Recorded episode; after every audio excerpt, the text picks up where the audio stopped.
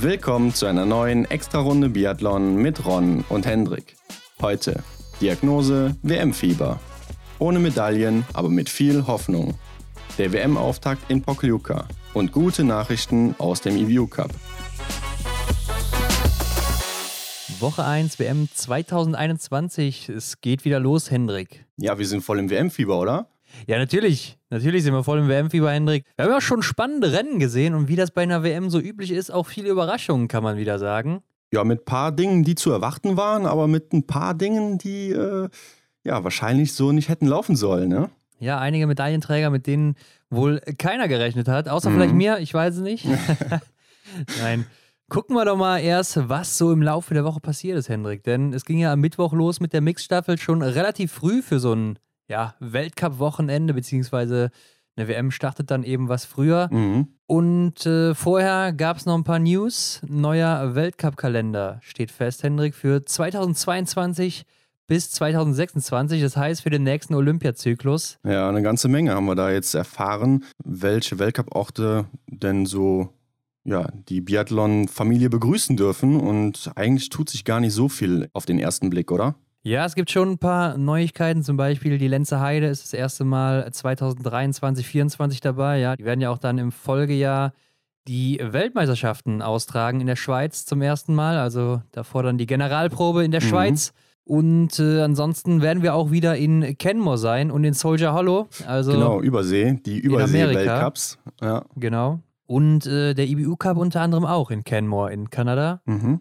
Und was mir ansonsten noch auffällt, ist, dass es 2025, 2026, das ist natürlich jetzt schon sehr weit in der Zukunft, aber mhm. da wird es auch dann in Estland, in Otepää, wo es ja schon öfters mal IBU Cup Rennen oder auch Juniorenrennen gab, ja. auch einen Weltcup geben. Ja, das hört sich noch ziemlich weit entfernt an, ne? aber wenn man mal überlegt, 2021 ist jetzt so, vier Jahre noch. Ja, vier, fünf Jährchen, dann sind wir schon da. Mhm.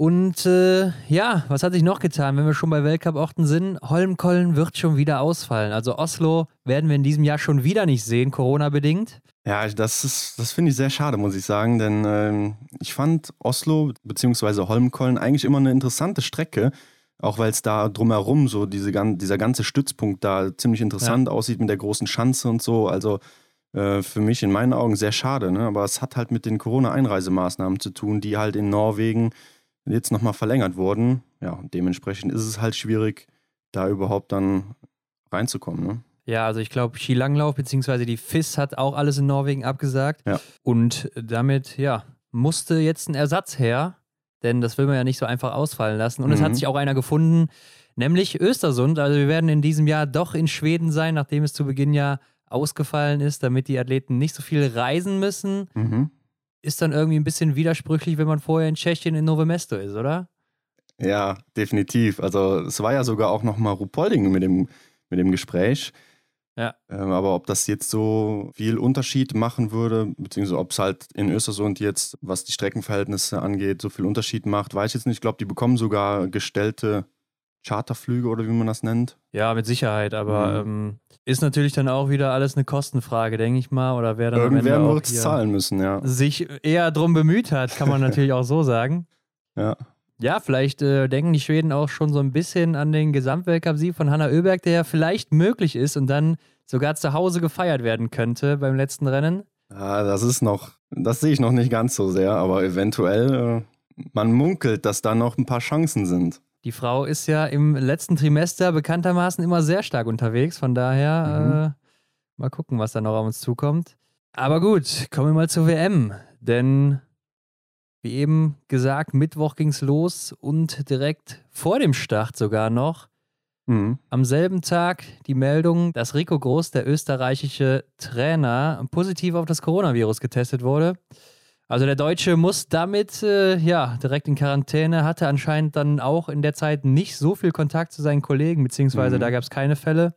Zum Glück auch nicht zu irgendwelchen ähm, Athletinnen oder Athleten. Ja, da das alles so kurzfristig und, und relativ spontan äh, alles veröffentlicht wurde oder bekannt gegeben wurde, habe ich mir schon gedacht, oh je, nicht, dass der jetzt auch nicht wirklich davon wusste äh, und sich dann noch im großen Getümmel da aufgehalten hat, äh, weil das wäre natürlich eine ordentliche Katastrophe geworden. Ja, vor allen Dingen, weil er ja wahrscheinlich dann auch schon seit Montag da war und genau. äh, ohne Wissen dann einfach noch da trainiert hat. Wer weiß, wann, es, wann er sich das eingefangen hat mhm. oder so, aber keine Ahnung. Auf jeden Fall ähm, er damit nicht dabei, muss von zu Hause zugucken und hat den Österreichern aber bisher nicht geschadet, kann man sagen. Ich meine, man weiß natürlich nicht, was sonst noch drin gewesen wäre, aber es lief ja ganz gut. Und ich würde sagen, damit fangen wir direkt mal an mit dem Eröffnungsrennen der Mixstaffel. Mhm. Und hier gab es doch eigentlich schon direkt eine kleine Überraschung, wie ich finde. Ja, das würde ich auch so sagen. Okay, vielleicht Platz 1, Goldmedaille.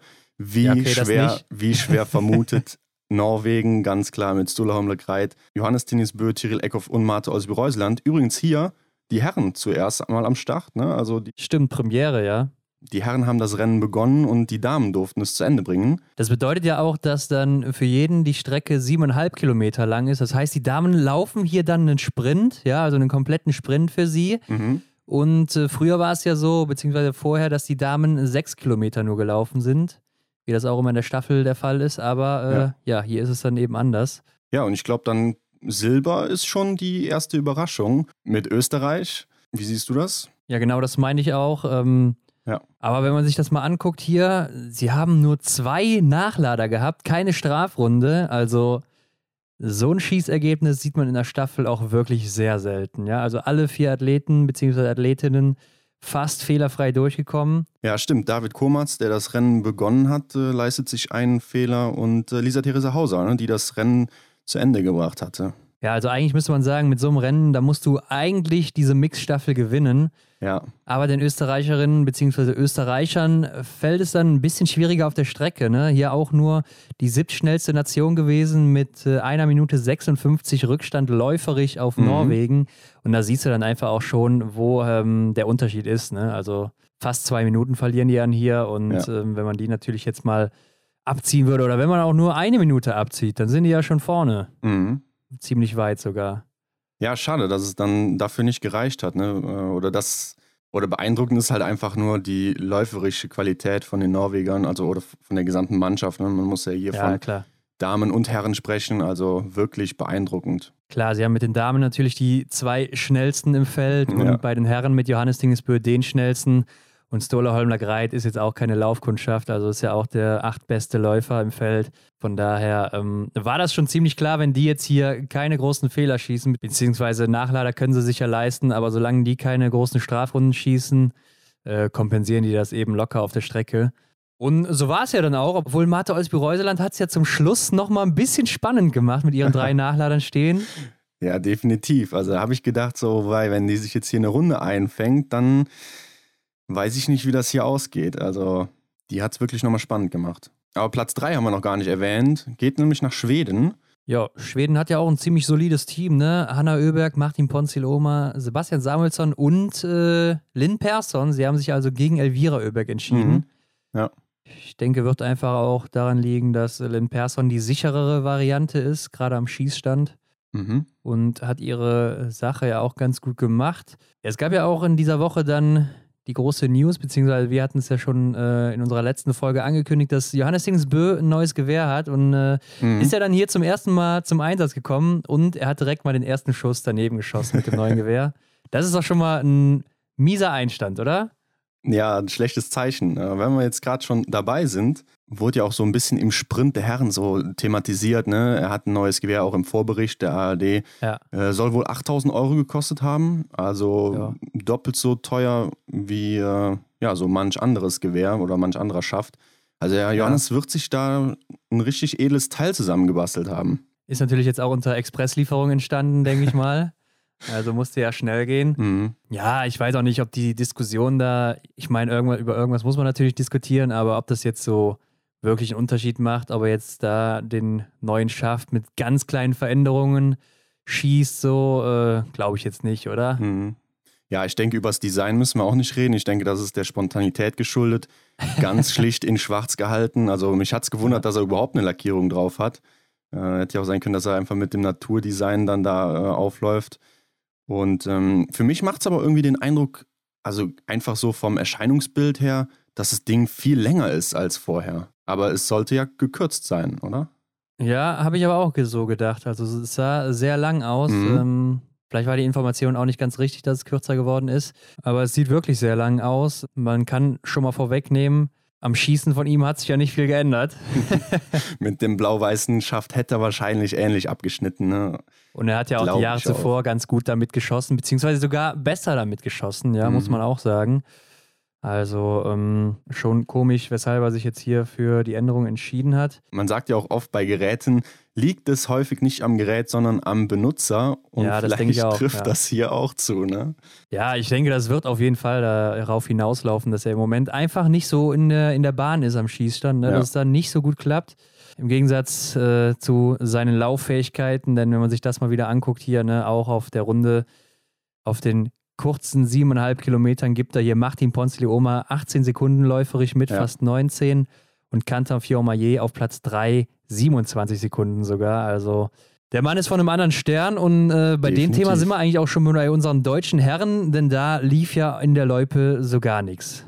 Ja, unser altbewährter Startläufer Erik Lesser beginnt auch hier wieder und die Mixstaffel für Deutschland und kommt einfach nicht richtig rein. Ne? Und in dem wichtigsten Mixed-Staffelrennen der Saison, ja, leistet er sich tatsächlich vier Nachlader, bringt auch nur die 14. Laufzeit in seinem Durchgang. Also es lief, war nicht, war kein, war kein guter Tag vom Erik. Ja, also ich habe mir auch gedacht, ausgerechnet bei der WM muss es jetzt äh, dieses eine Rennen sein, wo es eben mal nicht läuft bei ihm, denn es lief ja echt jetzt seit über ja. einem Jahr richtig, richtig gut. Er hat ja alle Staffeln eigentlich nach vorne gebracht, glaube ich, so auch in der Single-Mix-Staffel immer sehr gut abgeschnitten. Ich erinnere mich jetzt auch gerade an kein Rennen, wo er äh, nicht auf eins oder zwei übergeben hat. Also er war ja immer vorne mit dabei, was den ersten Durchgang angeht. Ich glaube, seine letzte in Anführungszeichen schlechtere Staffel war äh, die Single-Mix-Staffel in Östersund in der letzten Saison, wo er zusammen mit Franzi gelaufen ist äh, und dann am Ende noch den Sieg verschossen hat.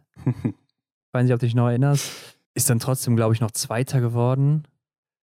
Von daher ging das natürlich noch. Ähm, aber hier, ja, wie du schon gesagt hast, ne, das große Problem ist vielleicht noch nicht mal das Schießen gewesen, sondern läuferisch ging ja gar nichts. Also der ist ja auf der Strecke auch, ja, muss man schon wirklich sagen, richtig abgeschimmelt. Also ja, er kriegt 45 Sekunden von Emilien Jacquelin, der in dem Durchgang der schnellste war. Und auch von Le Greit, der ungefähr gleich war wie Le, äh, Jacquelin, nur drei Sekunden dahinter. Genau. Ähm, ja, da muss man schon sagen, da äh, lief gar nichts beim Erik an dem Tag. Aber auch bei Arndt, ne, da sieht man auch 47 Sekunden ja. auf Johannes Tingesbö auf der kurzen Strecke. Das ist äh, einfach viel zu viel. Wenn man jetzt mal Johannes rausnimmt, gut, dann hat Arndt immer noch seine 30 Sekunden auf Ponziloma. Auch das ist zu viel. Mhm. Und damit waren die Damen eigentlich schon in einer aussichtslosen Position.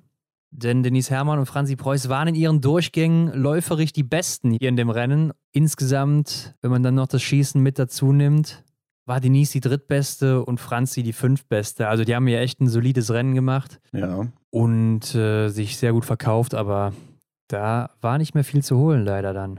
Ich denke, wenn man sich die Schießleistung anschaut, dann hast du auch recht, dass beim Erik gar nicht mal so sehr am Schießen lag. Klar, die vier Nachlader, die ähm, kosten ein bisschen Zeit, aber auch Denise Herrmann hat drei Nachlader gebraucht, so wie Franziska Preuß auch. Wenn aber dann die Laufzeit stimmt, wie es bei den beiden Damen halt wirklich perfekt passte, dann ähm, ja, kannst du die auch kompensieren. Ne? Aber er, bei Erik war es halt einfach nicht der Fall. Nee, klar. Ich meine, vier Nachlader sind natürlich auch zu viel, ja. Außer du bist jetzt eben Denise und kannst da einiges rausholen, aber mhm. nee, das war einfach leider nicht gut, muss man so sagen. Ne? Und äh, ich glaube, im Netz haben sich dann auch wieder so ein bisschen die Stimmen überschlagen. Hier und da kamen so ein paar Internetkrieger aus ihrer Ecke und haben da so ein bisschen in die Tasten gehauen. Aber ja, kann man mittlerweile auch gar nicht mehr so ernst nehmen, oder? Und ich ja, weiß nicht, vielleicht sollte man die Diskussion auch einfach im Keim ersticken lassen, damit man mhm. gar nicht mehr drüber redet und den Leuten auch gar kein Gehör mehr gibt. Denn ich glaube, wenn man da dann nochmal zum zehnten Mal schreibt, ja, Leute, ihr solltet uns unterstützen, wenn es nicht läuft und auch wenn es läuft und äh, nicht draufhauen, denn wir sind selber die größten Kritiker. Ja, dann gibt man denen ja noch ein bisschen Gehör, oder?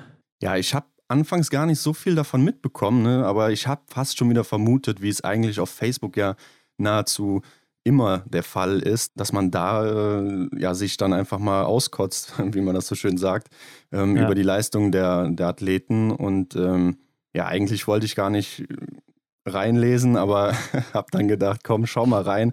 Und was da wohl teilweise für Sachen aufkommen, das ist wirklich äh, sehr amüsant und da muss man echt aufpassen, dass man nicht äh, plötzlich eine Stunde lang diese Kommentare gelesen hat, weil man einfach vom Hölzchen aufs Stöckchen kommt. Also ja, ich finde, man sollte auch einfach das, wie du sagst, auch irgendwie auslaufen lassen und äh, einfach mit, äh, mit dem nächsten Rennen dann halt irgendwie wieder äh, zeigen, dass man es doch drauf hat, ne? Und dass man halt auch einfach Ja. nur menschlich ist und dass man äh, Fehler machen kann und ja, wie das halt eigentlich auch in irgendwelchen anderen Situationen wahrscheinlich jedem passiert. Klar. Ist natürlich jetzt unglücklich, dass es die WM ausgerechnet ist. Aber gut. Ist dir eigentlich mal aufgefallen, dass hier auch so Sounds eingespielt wurden während des Rennens? Ja, das ist mir am Sonntagnachmittag aufgefallen. Äh, ich dachte mir, wo kommt denn auf einmal dieser Jubel her bei dem Schießen? Äh, Nee, das war schon seit der Mixstaffel tatsächlich. okay. Und äh, ja, die haben da anscheinend dann so Knöpfe installiert, wo sie dann draufdrücken Mhm. können, wenn einer trifft. Ja. Und dann wird gejubelt. Also lustige Sache auf jeden Ja. Fall. Ja, und zu Beginn der Weltmeisterschaft äh, gab es ja auch noch was Neues, beziehungsweise was Unbekanntes, ne? Denn äh, die russischen Athleten äh, ja. starteten unter neutraler Flagge, beziehungsweise unter der Flagge des russischen Verbandes und äh, nicht unter der russischen Nationalflagge. Ja, sie haben sich sogar noch äh, beschwert darüber, dass sie die Flagge oder ihre eigentliche Flagge nicht Mhm. benutzen dürfen und ihren eigentlichen Namen. Und da denke ich mir, die können doch froh sein, dass sie überhaupt dabei sind, oder? Ja. Ja, ähnliches Thema hatten wir auch, glaube ich, schon mal zu Olympiazeiten. Genau, da gab es ja das auch schon mal, dass Ja. sie unter neutraler Flagge und mit neutralem Anzug starten mussten. Mhm. Ich meine, es weiß auch eh jeder, dass es die Russen sind, ja, auch wenn da jetzt RBU steht. Und äh, Genau, ja. Also, ne, das haben wir, glaube ich, auch schon mal diskutiert. Wenn ich Loginov sehe, dann weiß ich, dass es ein Russe ist. Und das weiß eigentlich auch jeder, Ja, äh, der Biathlon hier und da mal guckt. Und ja, wie gesagt, ich finde, sie sollten sich nicht beschweren, denn sie können froh sein, dass sie überhaupt noch starten dürfen. Es hätte ja auch sein können, dass sie gar nicht mehr antreten dürfen hier, ne? Und die Ja. Athleten komplett gesperrt werden. Von daher äh, finde ich es dann auch frech, sich da zu beschweren. Ich denke auch, wenn man ein Athlet ist, der äh, mit dem ganzen Thema Doping von sich aus schon nichts zu tun hat oder in der Einstellung ist, dass man äh, den Ja. sauberen Sport betreibt äh, und das Land dann halt so Unfug betreibt, dann muss man sich doch eigentlich auch, ähm, auch wenn man es als, wie soll man das sagen, als Vaterland bezeichnet oder wie auch immer, als Heimatland bezeichnet, dann muss man sich aber doch dann irgendwie davon ähm, distanzieren, oder? Also von, von den Machenschaften des Landes und dann Ja. für seinen sauberen Sport einstehen. Ja, gut, ich meine, Alexander Loginov hat sich bis heute auch noch nicht so wirklich zu seiner Situation da geäußert, beziehungsweise Mhm. da sich irgendwie entschuldigt und äh, stellt sich ja so ein bisschen als Opfer dar, ne, dass er da ein bisschen so gezwungen wurde oder wie auch immer nicht wirklich was dagegen machen konnte. Naja, okay. Ja, haben wir auf jeden Fall geklärt, was das für eine merkwürdige Flagge da war, Ja. die man auch dann nächste Woche noch sehen wird, ne? Genau, ja, und äh, auch in den nächsten Jahren noch. Ach so, es hat übrigens auch nicht lange gedauert. Christian Dexne haut den ersten Spruch raus. Oh ja. Schon so eine kleine äh, Anmerkung vielleicht für den Spruch der WM. Ja, als Erik Lesser die, die drei Nachlader gebraucht hatte und äh, dem Feld hinterherlaufen musste, hat er gesagt, herzlich willkommen Erik Lesser in der Welt des Schmerzes. Also er hat sich scheinbar auch ein bisschen darauf vorbereitet auf die WM und äh, ich bin mal gespannt, ob wir nächste Woche noch ein paar coole Sprüche von ihm hören. Ich glaube, ARD ist jetzt abgemeldet, ne? Also jetzt nächste Woche werden wir ZDF haben. Damit habe ich, auch also damit hab ich auch gerechnet, aber ich meine, äh, dass der Oder wird der Einzel dass, noch vom ARD dass Magdalena? Neuner und äh, Michael Antwerpes gesagt haben, bis zum Dienstag. Ja. Am Dienstag sehen Ja, wir es uns kann wieder. sein, dass der Einzel noch übertragen wird, aber werden wir natürlich noch auf Instagram bringen. Klar, informiere ich mich vorher selber nochmal, aber dann, Ja. genau, erfahrt ihr es auf Aber bei wo wir gerade eben bei Loginov waren, finde ich, ist das ein ganz gutes Stichwort, denn der Mann hat im Sprint das erste Mal das goldene Trikot des amtierenden Weltmeisters präsentiert, Ja, richtig. falls man das Gold nennen kann. Ja, komm, wir frühstücken es jetzt direkt ab. Was sagst du, was hältst du davon? Gefällt es dir, gefällt es dir nicht? Ach ja, schwierig. Ist ja so champagnerfarben und Mhm. äh, ich finde, es kommt ein bisschen drauf an, was die Nation natürlich auch für ein Trikot trägt. Genau, ja. Das Gelbe passt ja meistens ganz gut zu den äh, Trikotfarben. Mhm. Liegt aber auch, glaube ich, häufig daran, dass äh, wenig der führenden Nationen grün im Trikot haben. Ja, Äh, sieht man ja wirklich selten. Ja, keine Ahnung. Es ist nicht so Gold, sondern eher Champagner. Und mhm. wir haben ja mal auf Instagram gefragt, wie die Leute das fanden. Ich bin mir jetzt nicht ganz sicher, ob die Leute auf Not gedrückt haben wegen dem Trikot oder wegen Loginov auf dem Bild. wir gehen mal davon aus, dass es wegen dem Trikot war. ja, dann äh, war die Meinung eher 50-50. Genau. Aber äh, ich finde es eigentlich ganz cool, auch ähm, wie schon mal erwähnt, für Leute, die halt nicht so oft Biathlon gucken, dann einschalten oder Ja. vielleicht auch äh, nur zur WM einschalten jedes Jahr und dann nochmal daran erinnert werden, wer ist eben der amtierende Weltmeister. Mhm. Und gerade im Sprintrennen äh, guckt man da natürlich dann auch ein bisschen eher drauf, als auf einen, der einfach nur ein weißes Trikot trägt. Mhm. Also die Idee finde ich eigentlich gar nicht so schlecht mit dem Trikot. Ja, sehe ich auch so. Aber da ist mir dann zu dem Thema goldenes Trikot auch mal generell so diese Trikot-Thematik aufgefallen. Ähm, und zwar waren im Sprint generell die Trikots blau und im Verfolger rot. Und Ja. das sieht man ja schon mal hier und da. Oder generell ist es dann meistens so, dass die Trikots weiß sind. Aber woran liegt es? Liegt es an den Sponsoren, dass Ja, die. Trikots jetzt blau waren und, und rot waren? Blau ist ja meistens BMW oder Erdinger und äh, Rot ist Fissmann meistens Mhm, genau. und wird dann halt eben mal durchgemixt. Weiß ich nicht, ob die das 50-50 machen oder je nachdem, wer da eben mehr dazu beiträgt zum Biathlon. Mhm. ja, irgendwie so wird es sein. Mhm. Ähm, aber okay, hier vielleicht eigentlich schon auch die nächste Überraschung. Also ich würde sagen, ne? Gold geht hier an Martin Ponzilo Oma, der ja ein sehr guter Läufer ist. Äh, vielleicht nicht der zweitschnellste, so wie Christian Dexne ein paar Mal gesagt hat, sondern ja, ist im Moment, glaube ich, der sechste oder siebtbeste oder sowas Ja. oder fünftbeste Läufer. Aber trotzdem äh, einer der schnellsten auf jeden Fall und äh, trifft hier mal alles, ne? Zehn Treffer und äh, eigentlich überfällig, dass er mal hier gewinnt.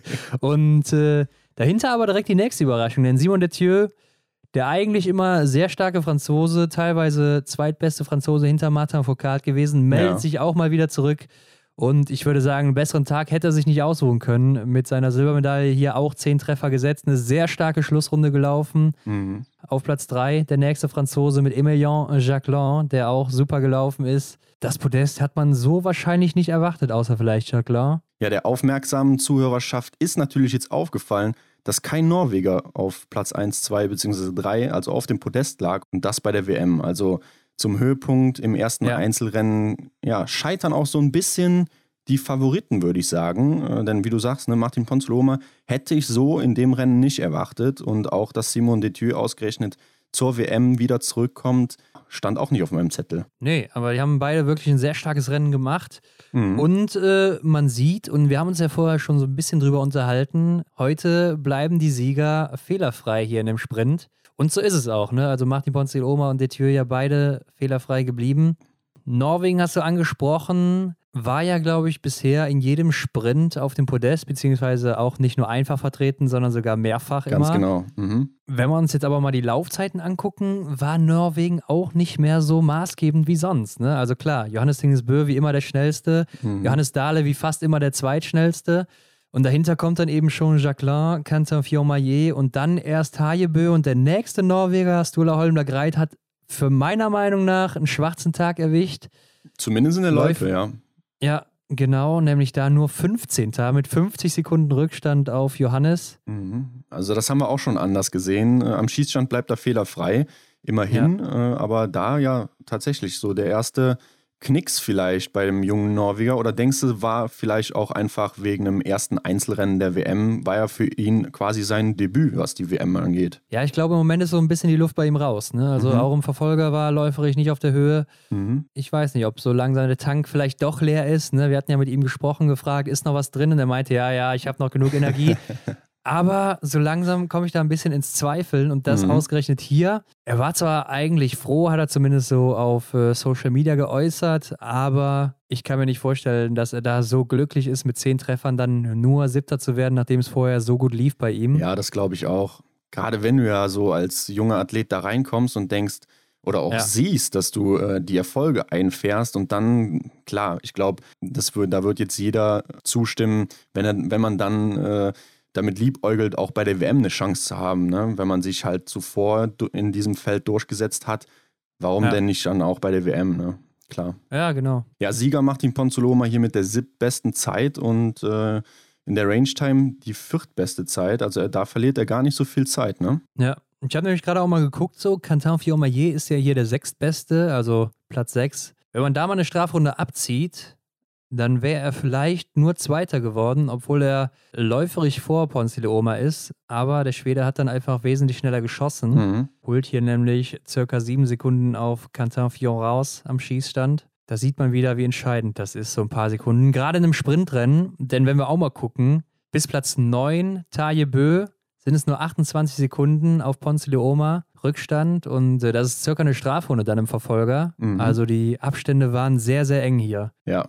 Und es war ja auch eigentlich ähm, recht spannend bis zum Schluss. Also Ja. Gut, Martin Ponzoloma mit der Startnummer 6, also ziemlich, ziemlich früh ins Rennen gegangen, legt natürlich ordentlich vor und Simon Detieu erst mit der 62 gestartet. Das heißt, für den Zuschauer blieb es äh, recht lang spannend. Ja, Johannes Dahle habe ich persönlich sogar aufs Podest gesetzt. Ich glaube, Platz 3. Mhm. Wird hier aber nur Vierter mit einem Fehler, liegt auch einfach daran, dass er zu langsam geschossen hat. Denn läuferig, wie gesagt, war er der zweitbeste. Und ich denke, der größte Favorit, Johannes Tingnesbö, mit zwei Fehlern nur Platz 5 und beide wieder im Liegendanschlag. Also mhm. das neue Gewehr hat sich bislang noch nicht bezahlt gemacht. Nee, das sieht ganz klar danach aus. Und man redet ja immer, wurde ja oft jetzt im Fernsehen äh, erzählt, man redet ja immer davon, dass dann im Liegendschießen der Anschlag einfach perfekt sein muss, weil, äh, wie Magdalena Neuner schön sagt, ja. dass man da im Schraubstock quasi festgespannt ist und dass da eigentlich gar nicht so sowas verrutschen kann. Also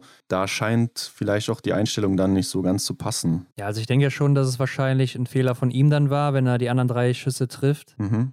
Weil du versuchst ja immer auf denselben Punkt zu schießen, also zumindest in die Mitte. Und wenn der Schuss dann, oder wenn das Gewehr dann eben nicht richtig eingestellt ist, dann geht er eben dann äh, daneben. Ne? Mhm. Oder du zielst halt eben nicht richtig und ich denke, das ist hier der Fall gewesen. Ja, keine Ahnung, auf jeden Fall läuft bei ihm am Schießstand in dieser Saison wirklich nicht. Wenn wir da auch mal vielleicht kurz reingucken, in der letzten Saison, da hat der Johannes Tingnes noch 92 Prozent in den Einzelrennen getroffen. Das mhm. ist schon ein krasser Wert. Und in diesem Jahr sind es nur noch 86 Prozent, also 6 Prozent verschlechtert. Da sieht man dann einfach, warum er nicht mehr so dominant ist im Moment. Läuferig äh, sind nochmal so 0,1 Prozent draufgekommen. Nicht viel, aber ein bisschen. Mhm. Der Schießstand ist ein großes Problem. Ja, und äh, Trotzdem muss ich sagen, ist es schon atemberaubend, wie er da über die Strecke geflogen ist und wirklich bis ins Ziel noch Power hatte. Und äh, dass er hier dem Feld auch so dem zweiten schon 22 Sekunden mitgibt, das ist schon heftig in einem Sprint. Ja, also es ist auch auf jeden Fall interessant, äh, die Thematik mit dem Schießen. Das bekommt man ja im Fernsehen oder als ganz normaler Zuschauer nicht mit, aber ihr wisst ja, wo ihr die heißen Informationen herbekommt. ähm, ja, interessanter Punkt. Und definitiv, also wie der Johannes da über die Strecke geflogen ist. Ich meine, es ist ja auch nochmal ein bisschen mehr Anreiz da, ne? Äh, zum einen äh, eine schöne Medaille mit nach Hause zu nehmen, aber natürlich auch das Preisgeld. Ja, klar, das Krasse ist natürlich auch, dass er wieder mit einem Fehler gewonnen hätte, hier das Rennen wahrscheinlich. Ja. Ja, einfach nur Wahnsinn.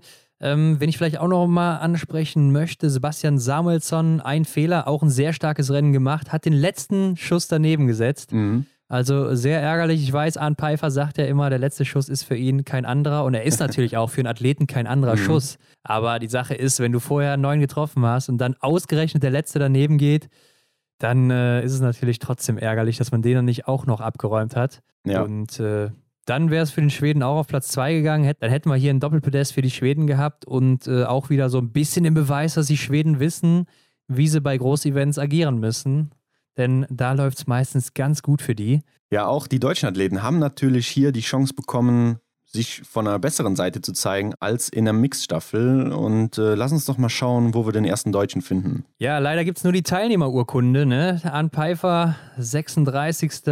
Bester Deutscher, ja. Zwei Fehlern, bester Deutscher, genau. Mhm. Ja, da äh, ging auch nicht viel, auch läuferig, ne? 30. Laufzeit. 1,15 hinter Johannes Dingesbö. Ja. Also ahnt auch rechtzeitig zum Höhepunkt nicht in Form. Das ist natürlich wirklich bitter. Ja, ich meine, wir lachen jetzt, äh, ist natürlich für ihn wahrscheinlich auch hart, finde ich. Ja, oder denke ich mal. Ja, man, man kann es halt irgendwie wahrscheinlich auch als Außenstehender, der sich mit der Thematik nicht viel auseinandersetzt, gar nicht so sehr verstehen, ne, wie das auf einmal sein kann, ja. dass man äh, das läuferische Potenzial, ähm, was eigentlich da ist oder was man zuvor die Wochen gezeigt hat, dann irgendwie nicht mehr abrufen kann. Klar, kann dann eine Materialsache sein. Es kann dann sein, dass du einfach einen schlechten Tag hast oder sowas. Mhm. Man weiß es nicht. Oder die anderen sind einfach auch besser. Aber ja, im Fall von Arndt wird es schon so sein, dass er keinen guten Tag erwischt hat. Ganz klar, wenn er so weit hinten dran ist, läuferig. Ja, bei Benedikt Doll lief es äh, in der Loipe besser. Achte Laufzeit, kriegt 33 ja. Sekunden von Johannes Dinisbö. Aber im Endresultat auch nur Platz 39 mit vier Fehlern. Ja, vier Fehler ist schon heftig. Ne? Und dann auch wieder beim WM-Sprint. Also mhm. ich glaube, das ist auch historisch gesehen hier eines oder das schlechteste Ergebnis gewesen. Ja, wurde Herren. so zumindest im Fernsehen veröffentlicht. Ja, äh, ja also. Ja, es ist auf jeden Fall auch krass und äh, ist gerade noch so in den Punkten drin mit Platz 39. Mhm. Äh, und wenn man mal guckt, läuferig war das auch eigentlich wirklich gut. Ne? Also Johannes Dahle ist der Zweite in der Laufzeit mit 21 Sekunden Rückstand. Benny Doll, der achte mit 33, also zwischen den beiden liegen nur 12 Sekunden. Also das Feld zwischen Platz 2 und 8 war hier läuferisch richtig eng. Mhm. Und er ist da auf jeden Fall dabei. Wenn du jetzt auch noch bedenkst, dass er vier Strafrunden in den Beinen hat, dann äh, wäre er vielleicht sogar an dem Tag der zweite oder drittbeste gewesen im Laufen. Mhm. Ne, hätte er vernünftig geschossen. Also äh, das zeigt auf jeden Fall schon mal, dass da alles stimmt bei ihm im Moment. Aber ja, am Schießstand dann leider nicht. Und das ist eben das Wichtige im Biathlon, dass beides zusammenkommt. Ja. Und für mich die tragischste Figur war so ein bisschen Johannes Kühn, Hendrik. Ja, sehr, sehr spät gestartet. Nummer 70, mit der Nummer 70 geht er an den Start. Haut erstmal fünf Scheiben liegend weg. Ähm, Wie man es von ihm gewöhnt ist, ne? Meistens. Ja, und ist dann läuferisch in so einer guten Verfassung, äh, dass er tatsächlich am stehenden Anschlag oder zum stehenden Anschlag mit einem Vorsprung von 1,5 Sekunden auf den zu dem Zeitpunkt führenden hatte, Ja. versemmelt dann vier Scheiben. Also trifft nur eine Scheibe, ja, und äh, Ja. rutscht dann letztendlich auf Platz 45 ab. Ah, da habe ich mir einmal gewünscht, Johannes trifft doch bitte einmal alles jetzt. Also, er war ja wirklich auf Goldkurs, ne? Er war ja äh, sogar in der Zeit äh, vor Ponzi Leoma da. Okay, er hätte wahrscheinlich nicht so schnell geschossen wie er. Mhm. Äh, hätte es vielleicht dann aber auf der Runde rausholen können. Vielleicht auch nicht, man weiß es nicht. Läuferig läuft es ja anscheinend auch wieder ganz gut bei ihm mit der zehnten Laufzeit hier. Ja. Ne? Also auch nur sechs Sekunden langsamer als Ponzi Leoma, wenn man jetzt auch bedenkt, dass er wieder vier Strafrunden in den Beinen da hat. Mhm. Ähm, als Zusatz und vielleicht auch nicht mehr so eine Motivation hatte auf der Ah, letzten Mensch, Runde. Das hat mich wirklich geärgert. dann muss man sagen, hätte er hier einmal wirklich die 10 abgeräumt, Mhm. dann wäre es wahrscheinlich ganz, ganz weit nach vorne gegangen für den Johannes. Und äh, ja, ich habe es ihm sehr gewünscht. Super schade auf jeden Fall. Ja, ganz klar. Aber äh, auch hier sieht man, läuferig kommt er zurück. Nur leider das Schießen. Sein großer Erzfeind, ob er den nochmal Mhm. besiegt bekommt. Ja, man weiß es nicht. Ne? Hin und wieder hat es ja mal geklappt. Wir wissen damals, Pokeljuka, Zweiter geworden hinter Martin Foucault im Einzel sogar, Mhm. mit 20 Treffern. Ja, er fühlt sich wohl auf der Pokeljuke, hat er uns ja auch im Interview verraten. Können wir mal abchecken, die Folge mit ihm. Aber Ja. er wird ja wahrscheinlich im Einzel nicht starten. Nee, da startet auf jeden Fall Roman Rees und der Mhm. Massenstart ist ja auch schon gelaufen für ihn. Da hat er keine Chance mehr. Von daher war es das wahrscheinlich. Ich denke nicht, dass er in der Staffel zum Zug kommt, einfach aufgrund der Schießresultate jetzt auch im Verfolger dann gleich. Ja, einen Ja. haben wir noch. Erik Lesser, der macht nämlich das schlechteste Rennen der Saison. Mhm. Platz 66 und das mit nur zwei Fehlern. Also auch läuferig hier wieder super schwach, muss man sagen. Ja, den. Äh, fällt mir ja schon wirklich schwer, das so zu sagen, aber ja. Mhm. 64. Laufzeit, 1,53 Rückstand läuferig. Ja, das äh, war bitter, denn damit war er auch nicht in der Verfolgung dabei. Ich glaube, das ist auch so ein, ein schwieriger Punkt, wenn du. Klar, er ist mit der Leistung auch selber nicht zufrieden. Äh, Er war braucht man- traurig, hat er braucht man gesagt. nicht drüber zu reden, äh, kann man verstehen. Ähm, Ja. Aber ich glaube, es ist echt, echt eine blöde Situation, wenn du im Ziel stehst und verfolgst vielleicht auch so das restliche Teilnehmerfeld, wer denn da noch so kommt und dich eventuell dann halt, so wie es jetzt bei Erik in dem Fall war, dich aus dem Verfolger rausdrückt. Ja, gut, es lief halt einfach nicht und Mhm. äh, wenn es dann in der Loipe nicht funktioniert, so, das ist einfach immer auch noch das Wichtigste, so dass die Loipe funktioniert, dass das Schießen solide ist, dann bist du auf jeden Fall oben mit dabei und äh, wenn dann beides zusammenkommt, perfekt, klar, dann, dann läuft's, aber äh, bei Erik, ich sag mal, mit zwei Fehlern, dann musst du eigentlich noch in die Verfolgung laufen, gerade er noch. Ja, Aber er hat sich auch so ein bisschen geäußert, dass er Probleme wieder mit dem Rücken hatte oder den Rücken wohl gemerkt hat, ausgerechnet zur WM. mhm. Ja, bitte auf jeden Fall. Aber komm, Hendrik, lass uns mal in den Sprint der Damen gucken. ja, bevor wir zu den Damen springen, habe ich noch ein kurzes Abschlusswort zum Sprint, denn Niklas Hartwig macht hier sein erstes Weltmeisterschaftsrennen bei den Herren ja, und wird 50. mit zwei Fehlern. War damit also auch bei der Verfolgung dabei. Aber gut, gucken wir mal auf die Damen, denn hier Tiril Eckhoff holt sich das Ding vor Anaïs Chevalier und Hanna Sola. Mhm. Und wenn Tiril Eckhoff fehlerfrei bleibt, ja, dann ist das meistens ein Zeichen, dass der Sieg schon vergeben ist. Ja, so war es halt auch hier. Und äh, drittbeste Laufzeit hätte ich so gar nicht erwartet. Also ich hätte sie weiter vorne erwartet, dass sie vielleicht auch die Ja. Bestzeit hier setzt. Hm. Ja, ist in den Sprints gar nicht immer jetzt äh, die schnellste gewesen in den letzten Wochen, beziehungsweise in dieser Saison.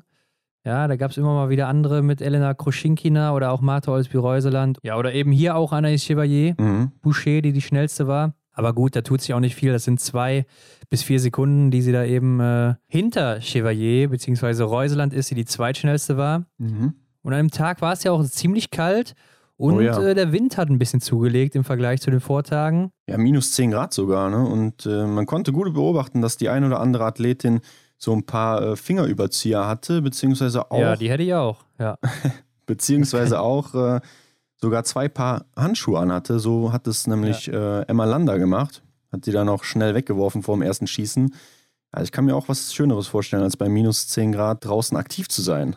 Klar, aber da muss man natürlich durch bei einem äh, Wintersport. Und ja, Anne Chevalier holt sich eben hier ihre Silbermedaille. Die frisch gewordene Mutter ne, ist wirklich stark zurückgekommen in dieser Saison. Ja, Und äh, läuferig auch immer oben mit dabei und ja, macht dann hier auch ein Top-Rennen. Mit einem Fehler sogar Zweite geworden. Also mit null hätte sie sogar gewonnen. Ne? Also wenn man sich das mal anguckt, zwölf Sekunden, mhm. da wäre sie sogar ziemlich weit vor Tyrell Eckhoff gewesen, die auch einfach dann wieder wesentlich langsamer geschossen hat als die Französin. ja Tyrell Eckhoff verliert zum Beispiel 21 Sekunden am Schießstand auf die schnellste Lena Hecki. Ja, und Chevalier zum Beispiel nur 10 Sekunden. Das heißt, sie ist da 12 Sekunden schneller als Eckhoff.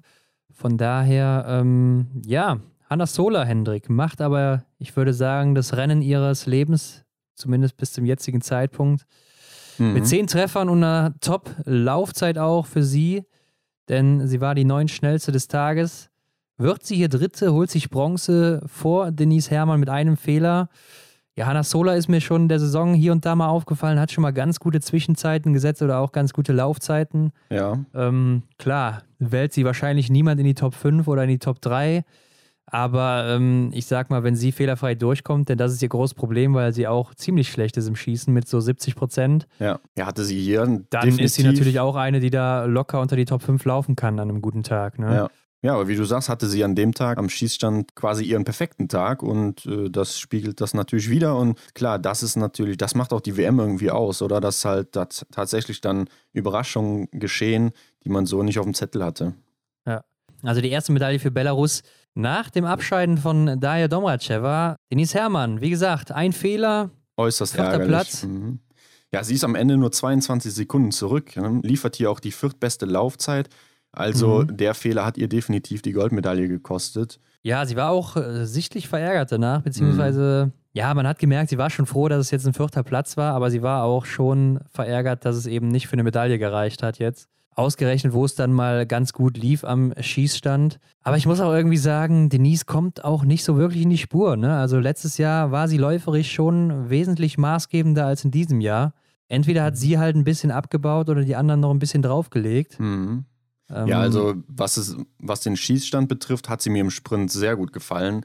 Sie Ja. hat mir auch einen sehr stabilen äh, Eindruck gemacht. Also nicht, dass sie unsicher war oder so, sondern dass sie wirklich gezielt äh, die Dinge abgeräumt hat. Klar, der eine Vor allen Fehler- Dingen liegend fand ich sie sehr Ja. stark. Genau, das sah Ja. sehr souverän aus. Klar, der eine, der bleibt dann stehen im, im stehenden Anschlag, aber gut, das hat mir irgendwie sehr imponiert. Und klar, eine vierte Laufzeit von Denise ist jetzt wahrscheinlich, ist jetzt kein schlechtes Ergebnis, ne? aber ähm, ja, wie du schon sagst, so aus der letzten Saison äh, hatte man eigentlich gedacht, dass da vielleicht sogar noch ein bisschen mehr kommt. Ja, eben. Und mir macht es auch so den Eindruck, als wäre sie auf der Strecke nicht mehr so frisch, wie es noch im letzten Jahr der Fall war. Ja, Mhm. wir erinnern uns vielleicht noch an äh, einige letzte Runden von ihr, ja, wo sie zum Beispiel auch in Antolz dann Martha Olsby-Reuseland die äh, Silbermedaille weggeschnappt hat auf der letzten Ja. Runde im Verfolger.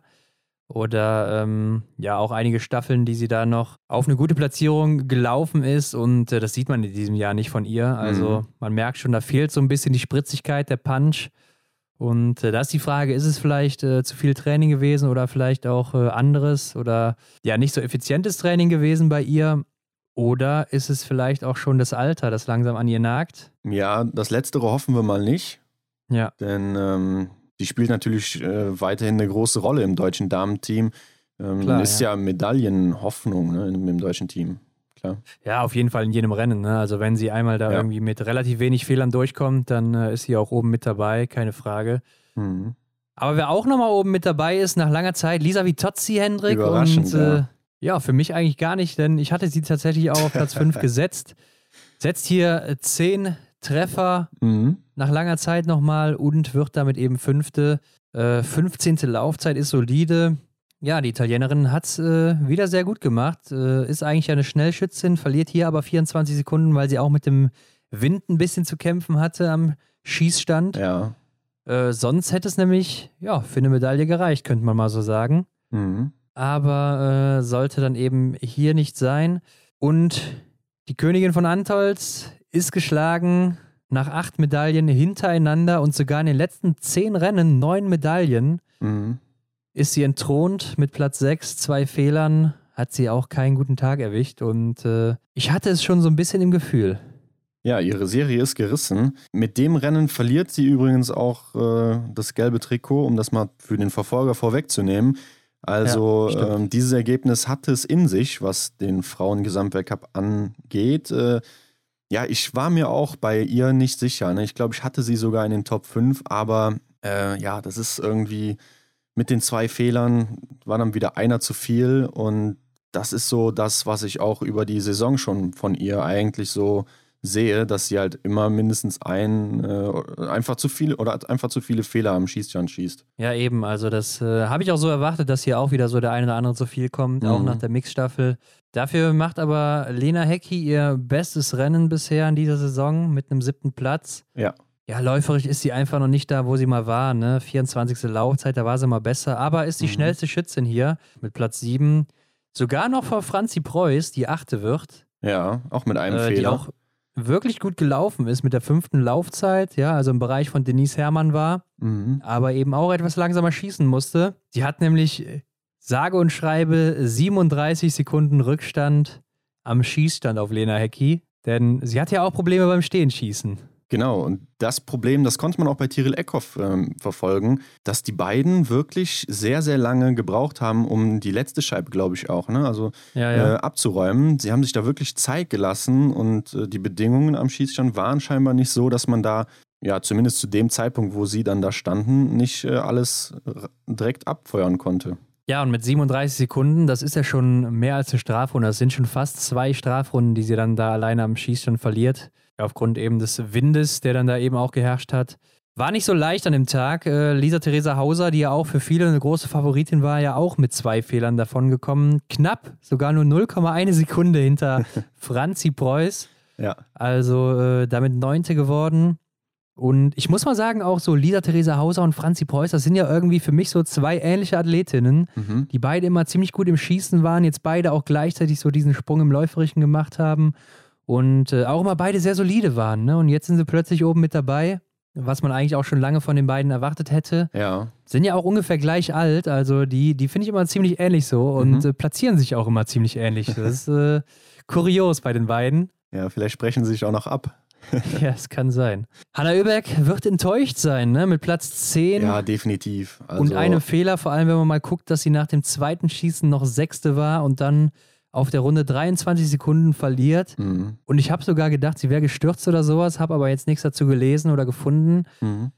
Habe mich aber auch gefragt, ob einige Athleten, so sah es für mich zumindest teilweise aus, ähm, Gegenwind hatten auf der Strecke und Mhm. zwar ziemlich starken und der dann vielleicht auch äh, Ja, ja, klar, damit das, reinspielt. Klar, das kann natürlich eine Rolle spielen. ne? Sie schafft auch hier nur die 19. Laufzeit. Generell hatte ich irgendwie auf der Pokljuka jetzt die Rennen, die wir gesehen haben, das Gefühl gehabt, dass es irgendwie alles sehr langsam aussieht. Also nicht, dass die Athletinnen und Athleten Ja. nichts leisten, aber dass einfach so das Bild sehr langsam war. Ja, müssen wir vielleicht auch noch ansprechen. Also die Strecke war auch teilweise, zumindest am Anfang, als es noch nicht so kalt war, relativ tief, Mhm. ähm, weil es ja geregnet hatte. Ne? Also es war ja ziemlich viel Schnee da, dann fing es an zu regnen und äh, dadurch wird die Strecke natürlich unheimlich tief und äh, ist dann auch schwieriger zu laufen für die Athleten und Athletinnen. Mhm. Ähm, spielt mit Sicherheit auch noch ein bisschen rein. Ich glaube, bei den Sprints war es dann auch noch nicht so fest, da war es noch nicht ganz so kalt. Bei den Damen, ja, keine Ahnung, ob die Strecke da vielleicht schon zu kaputt war. Ähm, so genau einen Einblick haben wir jetzt auch nicht bekommen. Ja. Aber bevor wir jetzt auf die Deutschen zu sprechen kommen, will ich noch gerade erwähnen, Olena Pidroschna macht ein sehr starkes Rennen hier bei der WM mal wieder mit einem elften Rang und einem Fehler. Mhm. Und Paulina Fialkova meldet sich auch zurück, nachdem sie ja jetzt länger nicht dabei war und nur schlechte Ergebnisse hatte. Auch mit einem Fehler und Platz 13. Genau, und dazwischen reiht sich dann Vanessa Hinz auf Platz 12 mit einem Fehler und der 22. Laufzeit. Da kann man wieder sagen, Vanessa ist zum Höhepunkt mal wieder in Form und äh, ja, zeigt, dass sie dann doch wieder da ist, wenn sie gebraucht wird. Es war auf jeden Fall sehr, sehr wichtig für den anstehenden Verfolger. Also mit äh, ja, einer knappen Minute Rückstand, ein bisschen mehr, ist noch einiges drin und so war es ja dann auch, kann man ja schon mal sagen. Ja, also man sieht halt auch, dass läuferisch die Formkurve bei ihr ein bisschen hoch zeigt, äh, von Rennen zu Rennen immer. Mhm. Klar, es sind kleine Schritte, aber es wird immer besser bei ihr. Auf jeden Fall ein gutes Ergebnis für sie, eine gute Ausgangslage und ist natürlich auch wichtig für sie, denn sie muss sich ja noch für den Massenstart qualifizieren. Richtig, ja. Und äh, wie wir wissen, bei einer WM, da ähm, treten die Top 15 aus dem Weltcup an, plus Medaillengewinner, plus die Top 15 dann eben noch aus diesem, äh, aus der WM, mhm. aus dem äh, bisherigen drei Rennen, eben Einzel, Sprint und Verfolgung. Und äh, da muss sie eben dabei sein und ich glaube, sie hat ja schon einen guten Schritt in die Richtung gemacht. Dorothea Viera macht eher so einen Schritt nach hinten, ja, mit ja. zwei Fehlern. Äh, 20. Platz, ja, auch keine gute Laufzeit, Platz 27 läuferig, mhm. 54 Sekunden Rückstand, also es bleibt dabei, die Frau kommt läuferig nicht in Fahrt. Ich habe auch mal so ein bisschen nachgeguckt in der letzten Saison, da war sie halt ziemlich häufig unter den Top 5 oder fast immer unter den Top 10, was die Laufzeiten pro Rennen angeht. Ja, und jetzt ist es dann meistens so um die Top 20, 30 und äh, das ist schon ein krasser Unterschied, obwohl sie nämlich auch wesentlich besser schießt als all die Jahre zuvor, mhm. wo ja. sie Gesamtweltcupsiegerin geworden ist. Ja, da frage ich mich natürlich jetzt, ähm, ist es in Italien auch so, dass da jetzt dann plötzlich auf Facebook äh, beim italienischen Fernsehsender, der den Sport überträgt, äh, Kommentare aufkommen, was ist denn mit der Doro los? Und, ähm, das glaube ich nicht. Also die Italienerinnen bzw. Italiener sind ja auch nicht so verwöhnt wie wir Deutschen. Mhm. Und ich glaube, Doro ist da auch eher sowas wie eine Göttin. Also die wird da eher gefeiert äh, für alles, was sie erreicht oder eben auch nicht erreicht, ja. beziehungsweise sind stolz, dass sie so eine Athletin überhaupt haben. Ingrid Landmark-Tandrevold auf Platz 21 hinter der Italienerin, auch zwei Fehler geschossen. Die äh, Norwegerin scheint aber mit der Kälte wahrscheinlich nicht so Probleme zu haben, denn äh, sie hat noch ein neues YouTube-Video hochgeladen, habe ich gesehen, leider ohne Ach, Untertitel auf Englisch.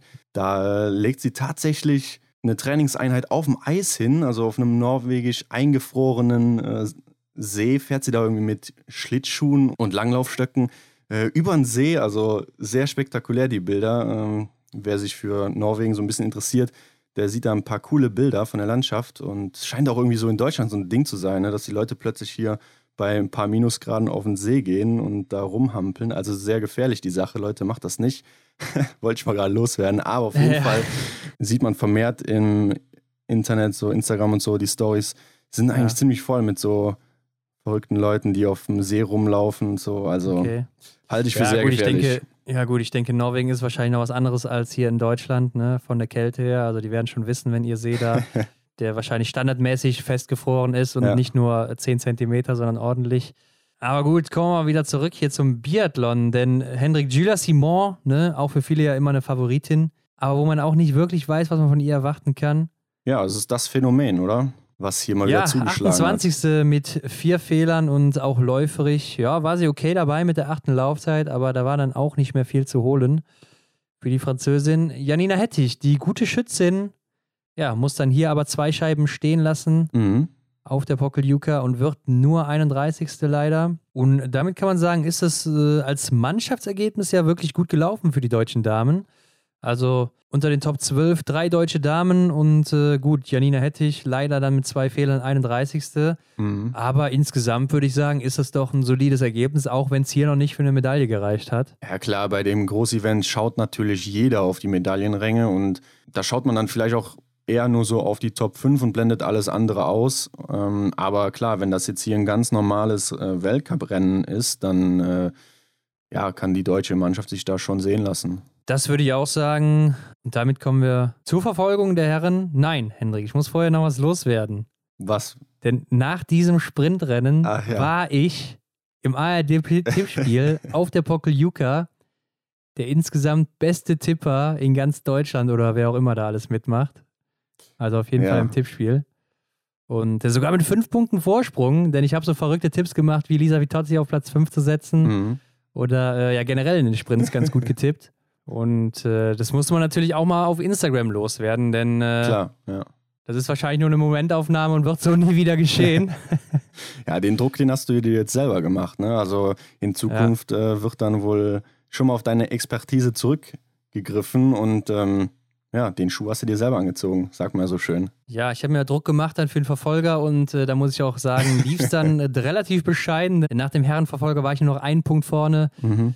Und nach dem Damenverfolger war ich dann auf Platz 24 oder sowas. Ja, ich muss auch sagen, bis zu dem Herrenverfolger habe ich gar nicht gut gepunktet. Also Punkte im einstelligen Bereich abgesahnt. Aber hier war dann mein Rennen, denn äh, in dem Rennen habe ich tatsächlich 20 Punkte gemacht.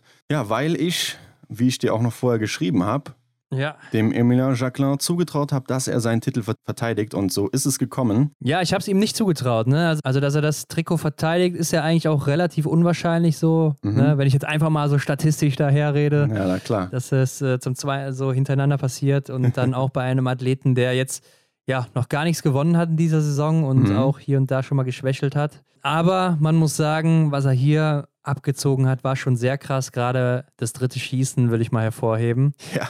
Denn das war, glaube ich, nicht von diesem Stern. Der Junge hat hier insgesamt 17,3 Sekunden nur gebraucht. Also unglaublich schnell geschossen und alles abgeräumt. Also mir fehlen die Worte, ne? Wenn ja. ich saß auf dem Sofa und dachte mir, was ist denn jetzt hier los? Also er hatte ja sogar auch ein bisschen Vorsprung, ne? Also er hatte, also er hätte sich eigentlich auf eine sichere Schießeinlage einlassen können und das Ding dann ähm, ja über das letzte Schießen, was ja auch in dem gleichen Tempo ablief. Äh, ich glaube, da war er auch noch knapp unter 18 Sekunden. Hätte das Ding sicher nach Hause fahren können, äh, aber er hat äh, wirklich Gas gegeben und ja, es ist gut gegangen, muss man wirklich sagen. Aber er hat auch in der Pressekonferenz gesagt zum Sprint, dass der Trainer auch irgendwie gesagt hatte oder ihm geraten hat, dass er ein bisschen ruhiger tun soll und ähm, ja, ein bisschen vom Gas gehen soll, gerade am Schießstand. Und dann hat er für sich selber aber im Endeffekt nachher gesagt, dass er in der Verfolgung wieder er selber sein möchte und äh, sein Ding macht, so wie er es meint. Und das ist ja mal wohl voll aufgegangen. Ja, im äh, Sprint hat er ja noch einen Fehler geschossen liegend und da hat sein Trainer ihm wohl dazu geraten, dass er vor dem letzten Schuss nochmal kurz absetzen ja, ja, soll genau. oder nicht so durchziehen soll und hat es dann gemacht und den dann eben auch nicht getroffen. Mhm. Also äh, war vielleicht ein falscher Ratschlag, vielleicht hätte er sonst getroffen, wer weiß. Wir werden es nie erfahren, aber nichtsdestotrotz hat er hier echt ein sehr krasses Rennen abgeliefert, der Franzose. Isoliert betrachtet ist er hier auf Platz 3, ja, aber wenn wir mal gucken, was er für einen Vorsprung hatte nach dem vierten Schießen, und was er dann im Ziel für einen Vorsprung hatte, mhm. dann kann man sagen, er hat auf der letzten Runde ordentlich Gas rausgenommen und wäre wahrscheinlich hier isoliert betrachtet der Beste des Tages gewesen. So ist es jetzt hier Sebastian Samuelsson, der dann eben sieben Sekunden vor genau. Jacquelin ist. Mhm. Zweitbester des Tages ist immerhin Johannes Dingesbö geworden, der ja Dritter geworden ist mit zwei Fehlern mal wieder.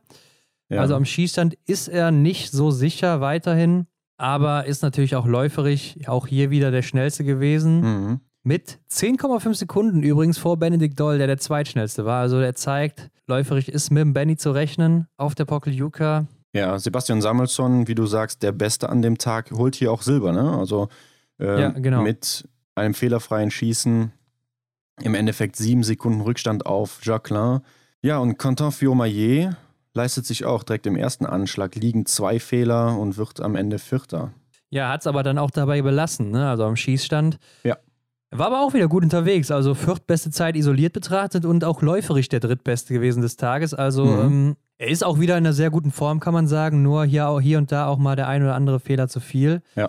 Ähm, wenn man auch mal guckt, dass er nach dem vierten Schießen noch Sechster war mit 55 Sekunden Rückstand und im Ziel dann eben äh, Legreit und Detieu noch überholt, die ja auch äh, kein äh, einfaches Wegfutter sind. Ja, mhm. also hat er da schon noch einiges rausgeholt, der Franzose. Ja, apropos überholen, möchte ich mal gerade auf die Schlussrunde eingehen. Emilien Jacquelin war ja, wie du auch schon gesagt hattest, weit vorne weg, aber der Fight zwischen Sebastian Samuelsson und Johannes Dingsbö, der stand ja noch offen. Und ja. ähm, ja, die beiden gehen zusammen auf die letzte Runde. Ich glaube, Johannes hat sich dann auch schon mal ein bisschen was abgesetzt. Sebastian Samuelsson konnte aber dann auch wieder ranlaufen, wie Sebastian dann. Ja, ich weiß, was Sie sagen. Also er hatte gar keine Chance, der Johannes, muss man mal so sagen. Ja, also als er mal kurz angezogen hat, der äh, Samuelsson. Ja, Johannes läuft vor, kurz vor der letzten Kurve, wo es dann den Berg runter zur Zielgeraden geht, läuft Johannes vor. Sebastian Samuelsson tritt an. Wo nimmt er bitte diese Energie her noch, ne, nach dem ja. Rennen dann? Äh, springt da raus, hat dann natürlich den Vorteil, dass er innen in der Kurve ist und dann hat äh, Johannes gar keine Chancen. Also das war wirklich ja, Wahnsinn. Er hat es auch gar nicht mehr versucht, ne? Also ja. er hat direkt aufgegeben. Dieser oder weniger. Antritt, der hat mich wirklich äh, ja. begeistert. Ja, er war schon krass und äh, das ist ja jetzt auch nicht das erste Duell, was Johannes Tingesbö verliert auf der mhm. Schlussgeraden. Ja, er hat jetzt schon dreimal gegen Jacques Laurent den kürzeren gezogen. Dann hat er auch äh, beim Abschiedsrennen von Martin Foucault in Contiolahti den kürzeren gezogen gegen Jacques Laurent und äh, Quentin Fiormaillet. Mhm. Äh, gegen Samuelsson hat er auch schon mal den kürzeren gezogen. Da scheint sich ja irgendwie so ein kleines Muster zu etablieren.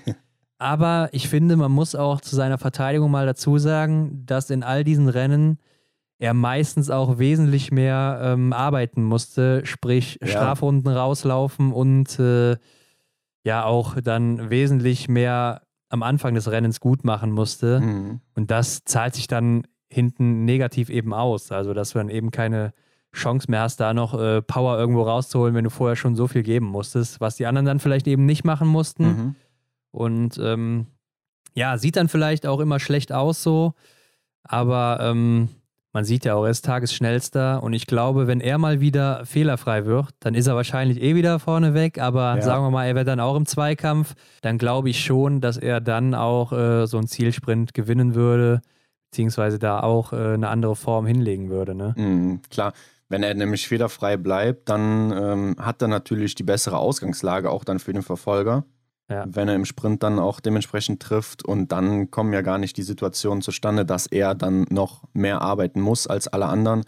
Ja, und dann sehe ich ihn da auch wieder ganz klar vorne. Ja, der Tür fällt zurück, ne, mit nur einem Fehler auf Platz 5. War isoliert betrachtet auch der fünftbeste. Also ja. ist ein gutes Rennen gelaufen. Läuferig ist er aber noch nicht da, wo er mal war mit der 21. Laufzeit. Ja, und hat dann da leider auch so ein bisschen die Medaille verspielt, denn äh, ich denke, mit einem Fehler, da könnte man so einen Platz eigentlich halten. Genau. Oder sollte mhm. man so einen mhm. Platz eigentlich halten.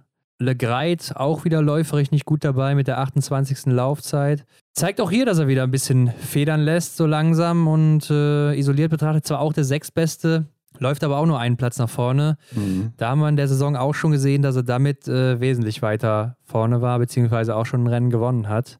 Ja klar, wird hier unterm Strich Sechster, ein Fehler. Habe ich auch weiter vorne gesehen, ne? einfach weil ich dachte, mhm. jetzt hier so im Pulk, wenn er dann äh, Mann gegen Mann kämpft, kann er sich so läuferig ein bisschen an die ranklammern. Aber war nicht der Fall. Der ist einfach, glaube ich, ja, im Moment nicht so gut mhm. drauf, wie er es eben mal war. Ja, so scheint es. Ne? Und Johannes Dorle der eigentlich auch eine gute Ausgangslage hatte mit dem vierten Platz, äh, rutscht hier auf Platz 11 zurück, leistet sich fünf Fehler. Läuferisch, ja, ähnlich wie im Sprint unterwegs, würde ich fast sagen. Na, wobei, nee, nicht ganz. Ist ein bisschen langsamer. Mit der acht besten Laufzeit kriegt hier fast eine halbe Minute von Johannes. Ja, fünf Fehler ist auf jeden Fall schon heftig. ja. Aber ich muss auch sagen, ich habe ihn nicht vorne gesehen, da er doch häufig, gerade bei viermal Schießen, lässt er ja doch hier und da immer mal eine Scheibe stehen. Mhm. Aber was ich schon sehr krass fand, war dann Martin Ponzilo-Oma, der ja auch schon gezeigt hat, dass er 20 Mal treffen kann, dass er hier ziemlich weit nach hinten fällt, von 1 auf 13 mit sechs Fehlern. Ja, Zielwasser hat er wahrscheinlich für einen Sprint aufgebraucht. Ne? Hier äh, ist einiges stehen geblieben. Er hat nämlich auch hier liegend, ne, ist ja auch sein schwächerer Anschlag, wo er so ein bisschen Probleme hat. Schon vier Fehler insgesamt geschossen und damit war der Tag eigentlich schon besiegelt. Also da war schon klar, der holt sich hier keine Medaille mehr. Ja. Zwei dann auch im stehenden Anschlag dazu und ja. Ja, auch bei Tajebö lief es wieder nicht. Ne? Platz 14, auch mit fünf Fehlern, elfte Laufzeit. Ja, war mal wieder sichtlich geknickt nachher auch, mhm. aber ähm, ja, so langsam sollte er sich mal dran gewöhnt haben. das ist.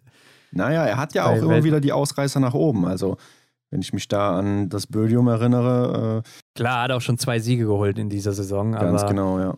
Ähm, bei WMs lief es meistens nicht so gut für den Norweger, zumindest die letzten Jahre nicht. Mhm.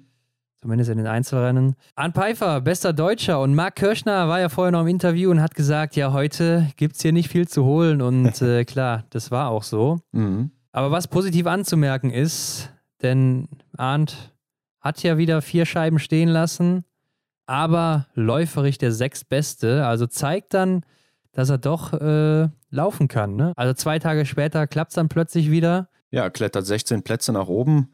Ich denke, der hat auf jeden Fall das Beste daraus gemacht. Die vier Fehler natürlich, äh, ich glaube, auf die. Ja, gut, das Beste mit vier Fehlern kann man jetzt nicht unbedingt sagen, aber. Äh ja, das, das stimmt natürlich. Aber ja, Ich denke mal, wir sollten uns auf das läuferische Ergebnis hier konzentrieren. Wie Christian Dexner auch gesagt hat, bei, dem, bei der deutschen Mannschaft ist der Wurm einfach drin, der ist tief reingekrochen. Ja, und, stimmt. ähm, ja, deswegen äh, lassen wir es, schießen wir beiseite. Gehört zwar dazu, aber hier mal Konzentration ja. auf die Laufzeit und dann sind wir eigentlich so schon zufrieden, was die Laufzeit angeht, oder? Ja, wenn er dann im Endeffekt auch noch trifft in der Staffel zum Beispiel oder vielleicht auch dann mal wieder im Einzel, dann äh, ist er vielleicht auch oben wieder mit dabei. Ja. Aber Benny Doll ja auch wieder mit sechs Fehlern. Zwar läuferig, wie eben schon gesagt, der zweitbeste, aber damit kannst du natürlich gar nichts holen. Und äh, Johannes Kühn, das war ja auch der dritte und letzte Deutsche im Feld, verbessert sich mit sieben Fehlern auf Platz 41 um vier Plätze. Mhm. War läuferig auch wieder top dabei, ne? Neunte Neun. Zeit, aber wie ja. gesagt, also ähm, Platz vier bis Platz elf ist auch wieder nur zehn Sekunden auseinander. Also das ist eine Top-Laufzeit, aber ja, damit kannst du dann im Endeffekt auch nichts reißen in so einem starken Feld. Ja, und die sieben Fehler sind natürlich auch nicht die beste Bewerbung für die Staffel, beziehungsweise für den möglichen Einzel. Nee. Also, das äh, wird dann höchstwahrscheinlich, falls sich nicht äh, noch irgendwas Unerwartetes tut, äh, ja, Johannes letztes äh, WM-Rennen gewesen sein für diese Saison. Da gehe ich auch von aus. Also Emilien Jacquelin verteidigt sein Weltmeister-Trikot, wird es auch im nächsten Jahr wieder tragen. Mhm. Und mal sehen, ob er es dann zum dritten Mal schafft. Ähm, aber eine Frau, die ist auf der Pokeljuka bisher, ja, die neue Gold-Tiril, kann man sagen. Ne? Die Queen von der Pokeljuka, Tiril Eckhoff, drei Rennen, dreimal Gold. Was will man mehr, Hendrik? Ja, wie schon so oft in der Saison hat sie es hier auch mal wieder gezeigt. Sprint und Verfolgung hintereinander gewonnen. Also wirklich beeindruckend. Äh, sie leistet sich ja sogar zwei Fehler und äh, ist isoliert betrachtet auch am Tag nur die sechstbeste. Konnte natürlich auch wieder äh, Gas rausnehmen zum Schluss, ja, müssen wir auch dazu sagen. Ja, okay, klar. Deswegen auch wahrscheinlich dann diese mhm. beste Laufzeit, ne? Und ja.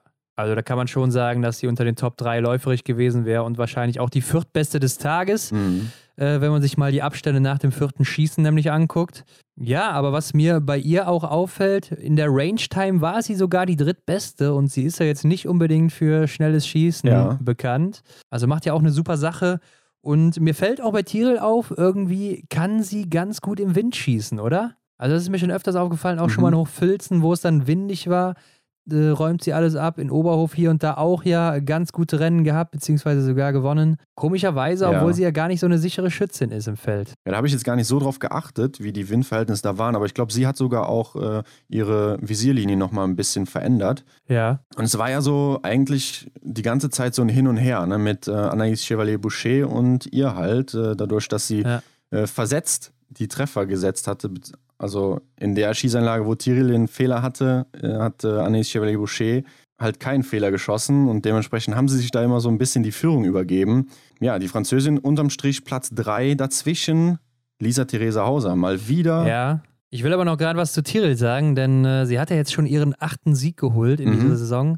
Also dominiert das schon sehr stark, was die Damen angeht. Denn die zweitmeisten Siege haben ja dann Julia Simon, Martha Olsby-Reuseland und Hanna Oeberg mit jeweils zwei. Mhm. Also das ist schon ein deutlicher Unterschied. Und ähm, man sieht auch, dass Tiril am Schießstand schon wieder zugelegt hat. Ja, also sie hat schon wieder fast 3% oder genauer gesagt 2,5% in den Einzelrennen äh, an Treffergenauigkeit gewonnen. Mhm. Und das ist dann auch einfach ausschlaggebend dafür, dass sie äh, so stark ist momentan. Denn läuferig hat sie ein klein bisschen abgebaut. Ja, nicht viel, aber ein bisschen. Aber am Schießstand läuft es umso besser.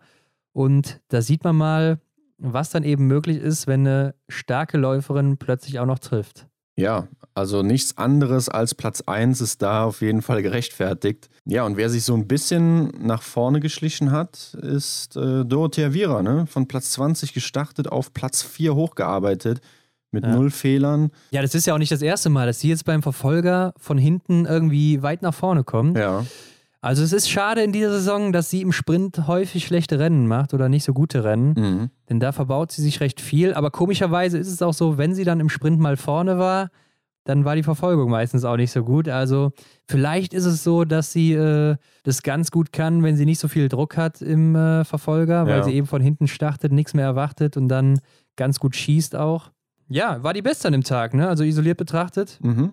Genau. Läuferig auch die neuntbeste, also das ist wieder ganz solide von ihr gewesen. Mhm. Ja, Lisa Theresa Hauser, finde ich, haben wir hier ein bisschen äh, überschlagen. Sagen, ne? ja. Also wir genau. haben, wir geben hier, wir geben ihr hier nicht die nötige Aufmerksamkeit, die sie verdient hat, ne? denn mit einem Fehler und isoliert betrachtet dem zweiten Platz gewinnt sie hier verdient Silber. Ja, also auf jeden Fall verdient. Das hast du schon richtig gesagt. Ne? Vor allem nach dem zweiten Trimester, wo sie ja so unglaublich stark war. Mhm. Da musste man ihr einfach auch hier eine Medaille gönnen. Ne? Also nach Doro auch die beste Frau des Tages. Ja.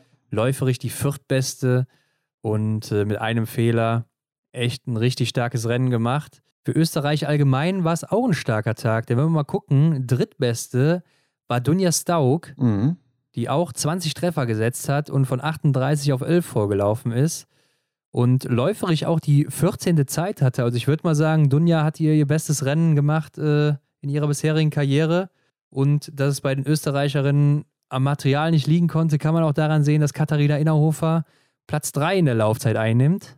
Ja. Hat dann zwar am Schießstand ein gutes Ergebnis sich leider zunichte gemacht, aber äh, die Österreicher bzw. Österreicherinnen hatten hier einen richtig starken Tag und machen anscheinend einiges richtig seit dieser Saison. Oder schon in der Vorbereitung. Ja, das merkt man. Und da könnte man natürlich jetzt die heiße These aufstellen, ob das mit dem neuen Trainer zu tun hat, den man in Deutschland nicht mal wollte. Also. Ja, gut, er ist ja Schießtrainer, ne? Aber ähm, was wir hier läuferisch von denen sehen, ist halt auch schon ziemlich stark. Und äh, ich meine, Katharina Innerhofer war immer ganz gut, aber Lisa Theresa Hauser und auch Dunja Stauk die macht sich so langsam mhm. und schleicht sich da auch langsam vorne mit rein. Und Hendrik, sprechen wir doch mal über die Deutschen, denn mannschaftlich war das mal wieder richtig stark. Franzi auf Platz 5 mit zwei Fehlern, Vanessa Hinz 20 Treffer, auf Platz 6 vorgelaufen und Denise Herrmann leider abgerutscht, aber immerhin noch mhm. achte mit drei Fehlern. Ja, bei Franziska ist es einfach nur ärgerlich, dass sie mal wieder zwei Scheiben stehen lässt. Also läuferisch war sie auch gut dabei, äh, das hat mir echt gut gefallen. Und Vanessa Hinz macht bei der WM hier mal wieder ihr bestes Saisonergebnis. Ja, also mit ihr ist auf jeden Fall zu rechnen. Ich denke, jetzt spätestens nach dem sechsten Platz sollte der Massenstart sicher sein. Mhm. Also ich kann mir nicht vorstellen, dass da noch was passiert. Und äh, ich denke auch, dass sie jetzt im Einzel starten wird, ja. Ja. Also 20 Treffer im Verfolger gesetzt, äh, 9 Treffer gesetzt im Sprint und dann kann sie im Einzel vielleicht wieder zu Silber reichen, wer weiß. Oh ja. Nach einem engen Rennen. Vielleicht sogar auch zu Gold diesmal. Da werden auf jeden Fall Erinnerungen wach und vorstellen kann ich mir es tatsächlich auch. Also ich glaube nicht, dass sie den Einsatz im Einzel äh, jetzt nicht bekommt, äh, denn nach dem ja. Sprint und nach der fantastischen Verfolgung muss man wirklich so sagen. Ne? Also man, man hört ja immer so von so vielen Seiten, dass es irgendwie im deutschen Team nicht so läuft, aber bei den Frauen muss man hier mal ganz klar anmerken, dass wir ziemlich gut dabei sind. Ja, auf jeden Fall. Und äh, Janina Hettich ist dann jetzt hier mit drei Fehlern etwas zurückgefallen auf 34 von Platz 31. Ja, ist schade, dass sie jetzt ausgerechnet hier bei der WM dann ihre Fehler lässt, die sie vorher eigentlich nie gezeigt hat. Ja, sonst so souverän am Schießstand. Jetzt lässt sie sogar ja. eine Scheibe im liegenden Anschlag stehen, äh, was ja so ihre Sahnedisziplin ist. Auf jeden Fall. Ja, ist echt schade. Ähm, aber ich kann mir nicht vorstellen, dass man sie jetzt für den Einzel rausnimmt. Also ich hm, denke auch dann nicht. auch mal, dass äh, die vier Damen hier auch wieder starten werden im Einzel. Mal gucken, was mit Denise ist, denn ähm, Denise war ja auch bis zum letzten Schießen noch äh, ganz gut dabei vorne. Also es hätte für Silber reichen können, aber schießt dann eben leider nochmal zwei daneben, genauso wie Martha Olsby-Reuseland. Mhm. Und ja. was mich aber so ein bisschen schockiert, ist ihre Laufzeit. Ja, läuferig nur 24. Und man hat schon von Anfang an gesehen, dass sie Sekunde um Sekunde verliert auf die Spitze vorne und äh, mhm. es gar nicht gut lief. Es wurde ja so ein bisschen gemunkelt, ob es dann vielleicht daran liegt, dass sie eben äh, ein bisschen Gas rausnehmen wollte, um besser zu schießen. Mhm. Aber äh, dass es nicht so ist, konnte man dann spätestens sehen, als sie als siebte nach dem vierten Schießen rausgeht und dann noch von Olena Petruschna überholt wird, ja. die acht Sekunden hinter ihr war und als neunte rausgegangen ist. Und äh, das ist ja nicht normal für eine Denise Herrmann, oder? Mhm.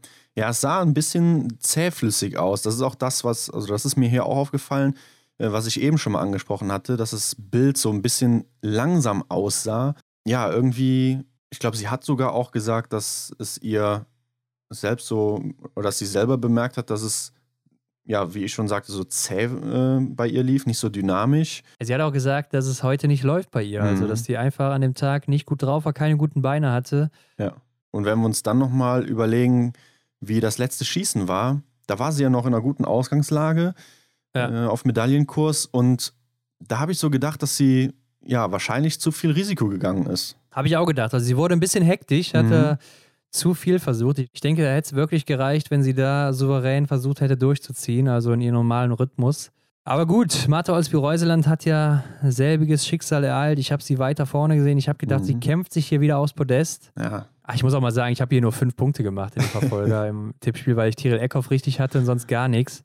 ja ich auch. Also das war dann leider mein Untergang im Tippspiel, nachdem es vorher so toll lief. Aber gut, Hanna Oeberg, ja auch kein gutes Rennen von ihr. Ne? Läuferig, nicht gut unterwegs, 35. Zeit, also die ist auch jetzt im Moment nicht gut drauf. Mhm. Mal gucken, was dann im Einzel möglich ist.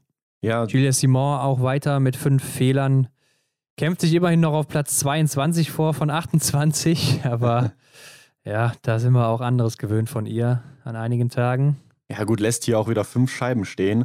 Also beim Schießstand könnte man jetzt schon mal munkeln, dass es ihr nicht so gut passt auf der Pokljuka. Ja, aber bei ihr kann man natürlich nie wissen. Ne? Also es könnte im nächsten Rennen schon wieder 20 Treffer sein. Sie weiß, glaube ich, selber nicht, was da los ist. Hanna Sola, die Bronzemedaillengewinnerin, fällt mit acht Fehlern auf Platz 26 zurück. Also, Mhm. obwohl sie die zehnte Laufzeit hat, ja, hat das Schießen dann an dem Tag nicht geklappt. Mhm. Ja, wen ich leider auf Platz 5 wieder hatte oder in meinen Top 5, Lisa Vitozzi, schießt sich aber schon beim ersten Schießen mit vier Fehlern liegend raus. Also, Ja, zehn unterm Strich. Zehn Da Fehler. habe ich meine fünf Punkte schon wegfliegen sehen nach Mhm. dem ersten Liegenschießen. Ist 48. geworden, wie du schon sagst, mit zehn Fehlern. Ja, aber ihr ist auch so ein bisschen wie Julia Simon, nur noch nicht ganz so laufstark. Mhm. Ja, man weiß nie, so was da kommt. Ne? Vor allem am Ja. Schießstand, was da so bei rumkommt. Im Sprint hat sie gezeigt, so da bin ich auch ein bisschen zuversichtlich und da verstehe ich auch deine Gedanken, äh, dass du sie immer mal wieder so zu den Favoriten dazu zählst. Ne? Denn wenn sie dann mal sauber bleibt am Schießstand, dann kann sie mit einer guten Tagesform tatsächlich, was die Loipe betrifft, dann oben angreifen. Ja, ich hatte sie auch nur im Sprint in meinen Top 5, weil sie eben in der Mixstaffel die stärkste war und auch generell auf der Pokeljuka, ich glaube, 60 Schüsse hintereinander ins Schwarze gesetzt hat in Mhm. ihren letzten Einzelrennen. Also kommt da ganz gut zurecht. Oder 30 Schüsse, ich weiß nicht genau, aber ähm, da läuft es irgendwie immer ganz gut bei ihr und äh, ja, und dem Verfolger hier jedenfalls nicht. Mhm. Ja, das war Woche 1. Woche 1 der Weltmeisterschaft. Genau, und lass uns doch mal einen Blick auf den Gesamtweltcup werfen. Ja, fangen wir bei den Damen an, denn da hat sich ja was getan. Ja, wie du schon gesagt hast, am Sprint.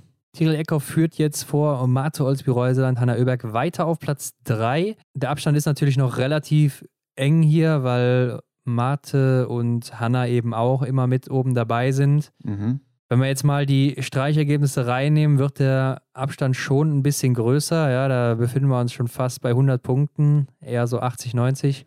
Mhm. Ähm, jetzt werden übrigens auch vier Resultate gestrichen, denn wir haben 17 Rennen erreicht. Ja, stimmt. Das war ja die, was war die Marke? 17? 17 Rennen, ja, genau. Ja. Und äh, ja, damit sieht es aktuell ganz gut aus für die Norwegerinnen. Aber Hendrik, wir wissen, da kann auch wieder eine Phase kommen, wo so gar nichts bei ihr läuft plötzlich. Und äh, dann kann sich das ganz schnell wieder ändern, denn ich glaube, Reuseland und Öberg werden beide äh, in solchen Momenten dann da sein und das Mhm. ausnutzen. Ja, zumindest für den Moment gefällt mir diese Aufnahme sehr gut, denn dann würde ich mit meinem Tipp zum, zur Gesamtweltcup-Siegerin ja, richtig liegen. Haben wir schon öfters darüber gesprochen. Ja. Lisa Theresa Hauser klettert übrigens zwei Plätze nach oben, äh, ist jetzt schon auf Platz 4. Genau, Dorothea Viera fällt zurück auf 5 und Franzi Preuß fällt auch zurück auf Platz 6 jetzt. Mhm. Anna Chevalier arbeitet sich natürlich auch in dieser Woche stark nach vorne auf Platz 7 und Elvira Oeberg fällt zurück auf Platz 8.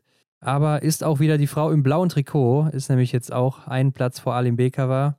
Ja, 20 Punkte Vorsprung hat sie jetzt. Das könnte vielleicht nochmal so ein Hin und Her werden, oder? Dass die, dass die beiden sich hier das Trikot teilen. Ja, auf jeden Fall. Also das hier ist noch gar nicht entschieden. Das Mhm. wird, glaube ich, auch noch bis zum Ende offen bleiben.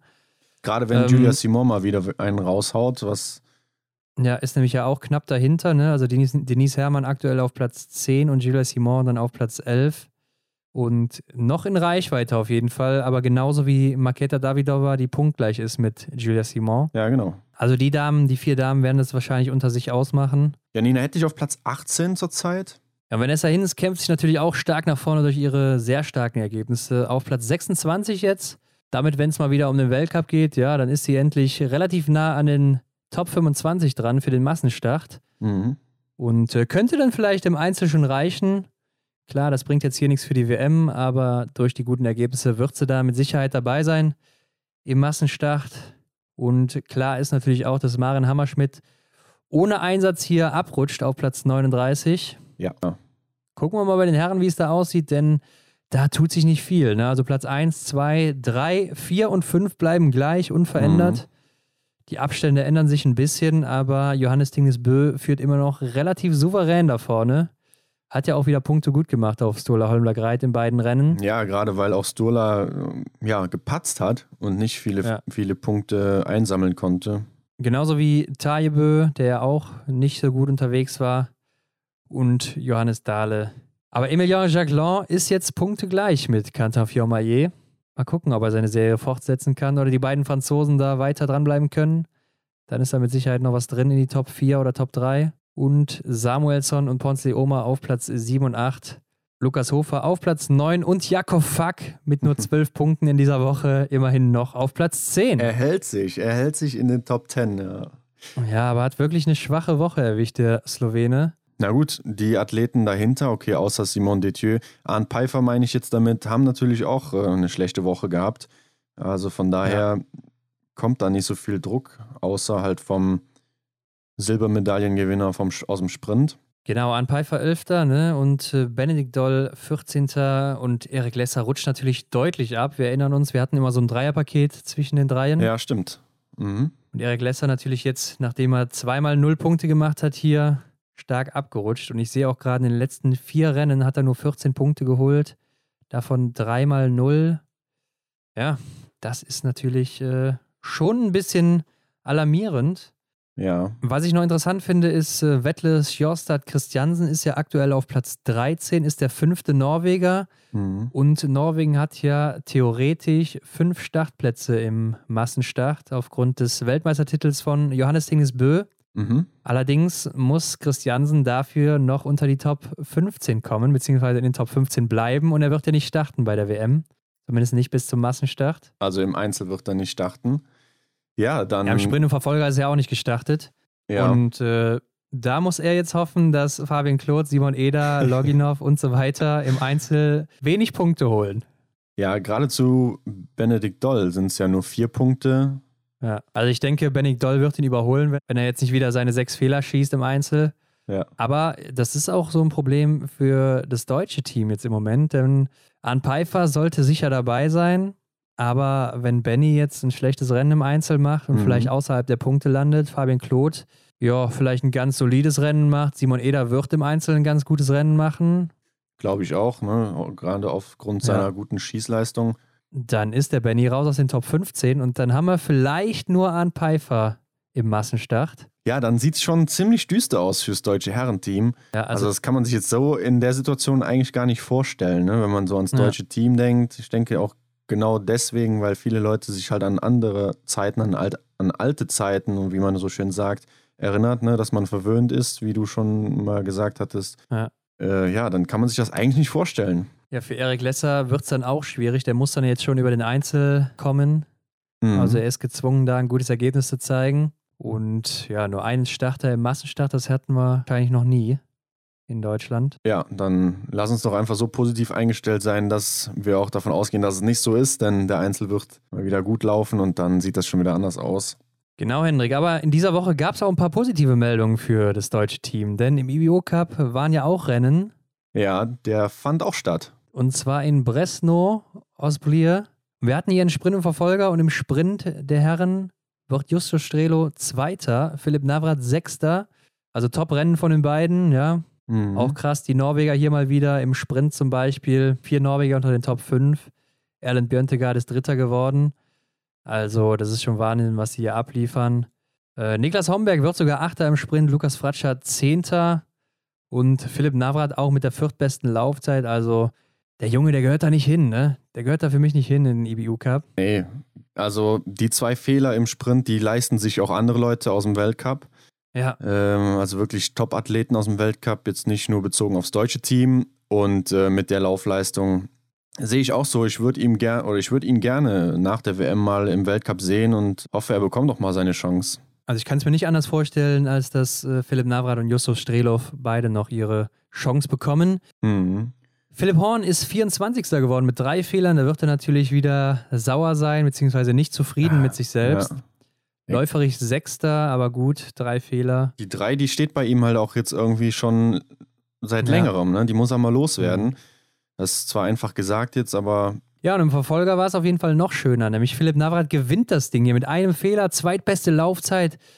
Also wenn er jetzt nicht mitgenommen wird nach der WM oder vielleicht auch wenn er nächste Woche nochmal gut dabei ist, Ja. dann weiß ich auch nicht mehr. ja, ich weiß auch nicht, wie, also er, es bleibt ihm ja keine andere Möglichkeit mehr, sich noch mehr zu beweisen. Also, Ja.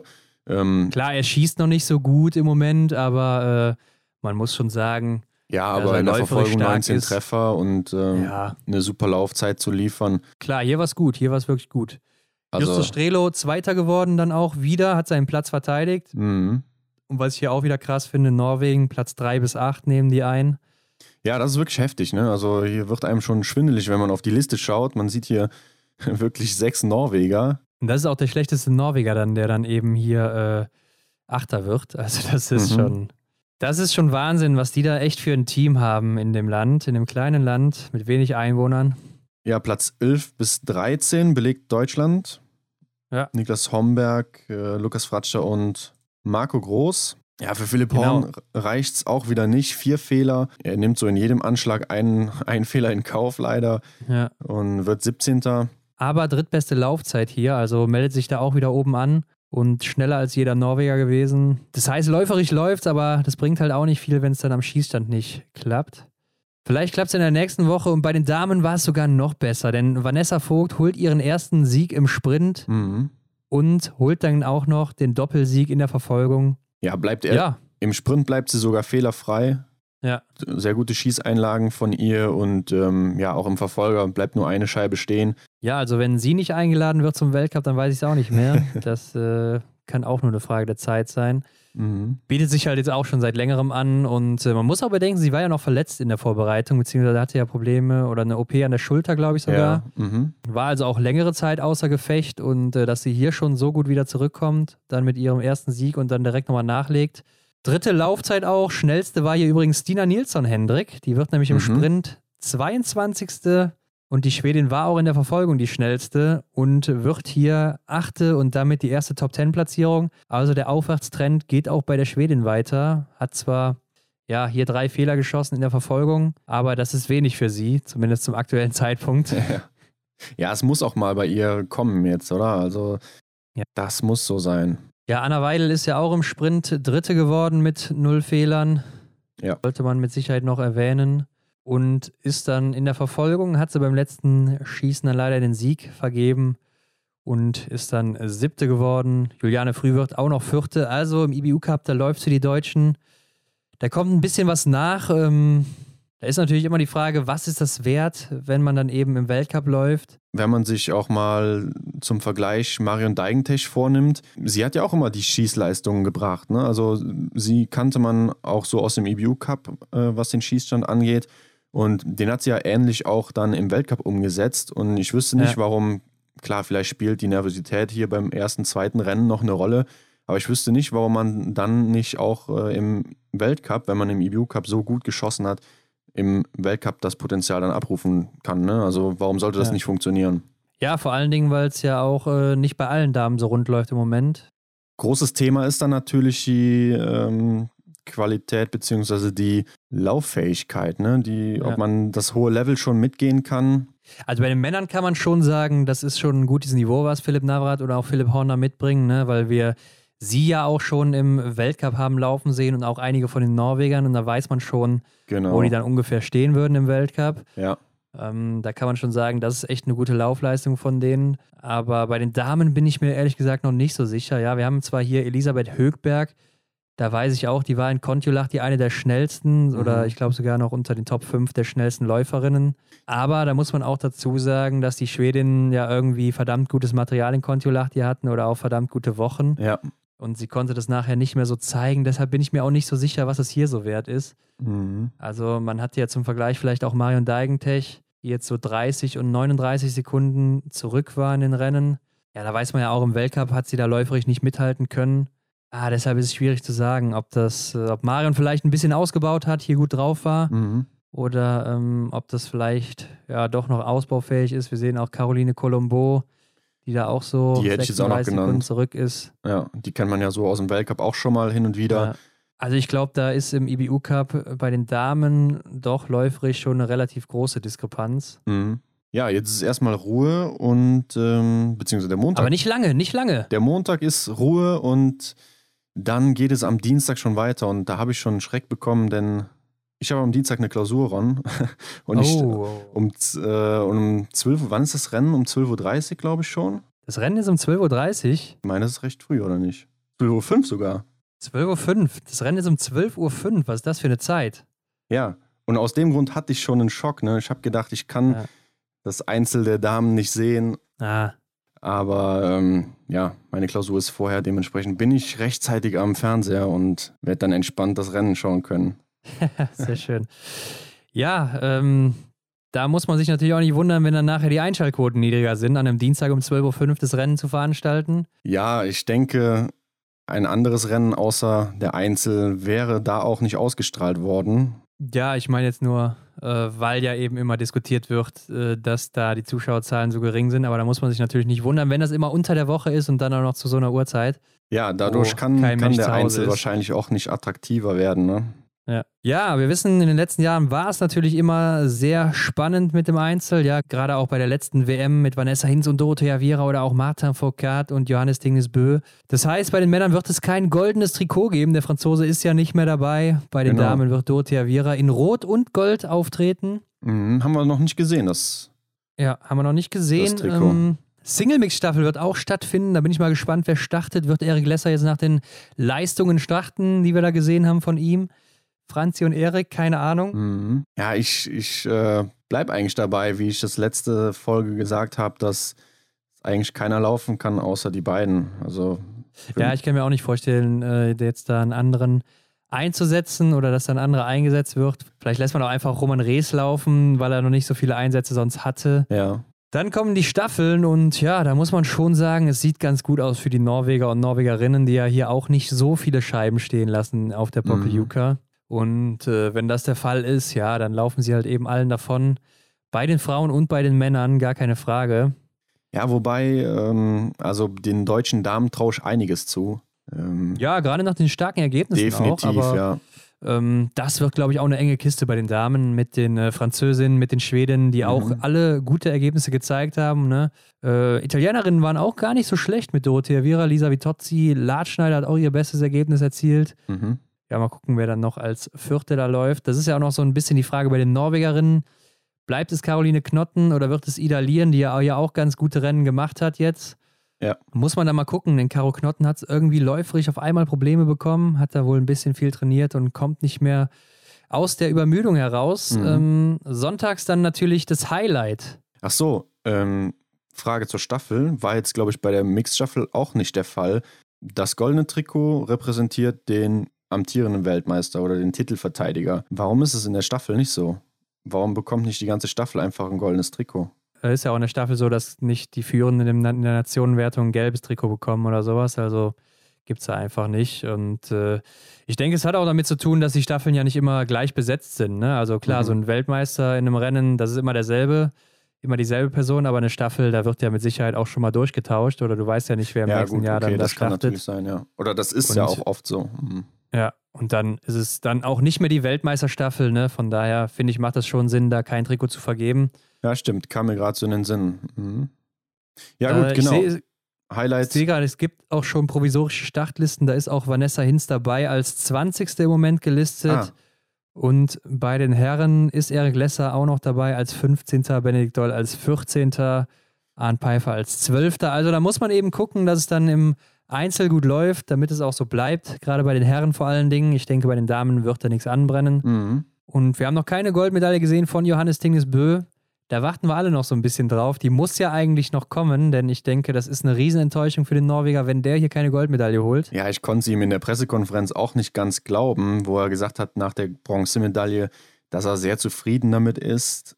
Also, wenn man Johannes Denis Bö ist, dann ist man doch eigentlich auf Gold ausgerichtet, oder? Ja, ich fand auch, er sah direkt nach dem Zielsprint gegen Samuelsson ziemlich geknickt aus. Also mhm. ähm, da hat man ihm das schon angesehen, fand ich zumindest. Ich denke, der Norweger holt sich noch ein Ding im Massenstart wahrscheinlich. Da wird er wieder mit Wut vorauseilen und äh, mal gucken, ob er dann trifft. Ne? Das ist natürlich die Voraussetzung. Ja. Aber ich glaube, dann ist gegen ihn auch nichts zu machen. Und Hendrik, wir sind nächste Woche wieder da am Montag. Dann wissen wir mehr. Vielleicht ähm, bin ich dann wieder der Tippkönig äh, im ARD-Tippspiel, vielleicht auch nicht. ja, ich muss mal schauen, dass ich da noch ein paar Punkte sammle, dass der Abstand nicht zu groß wird. Und ähm, genau, wir sind nächste Woche wieder mit am Start und bis dahin. Macht's gut, bis dann. Das war's wieder mit der Extra-Runde Biathlon für diese Woche. Wenn euch das Ganze gefallen hat, dann lasst uns eine Bewertung da, folgt uns, um keine Episode zu verpassen und teilt den Podcast mit euren Freunden. Für weitere Informationen rund um den Biathlon-Weltcup schaut auf unserem Instagram-Kanal vorbei. Alle Links findest du wie immer in den Show Notes. Vielen Dank und bis nächste Woche.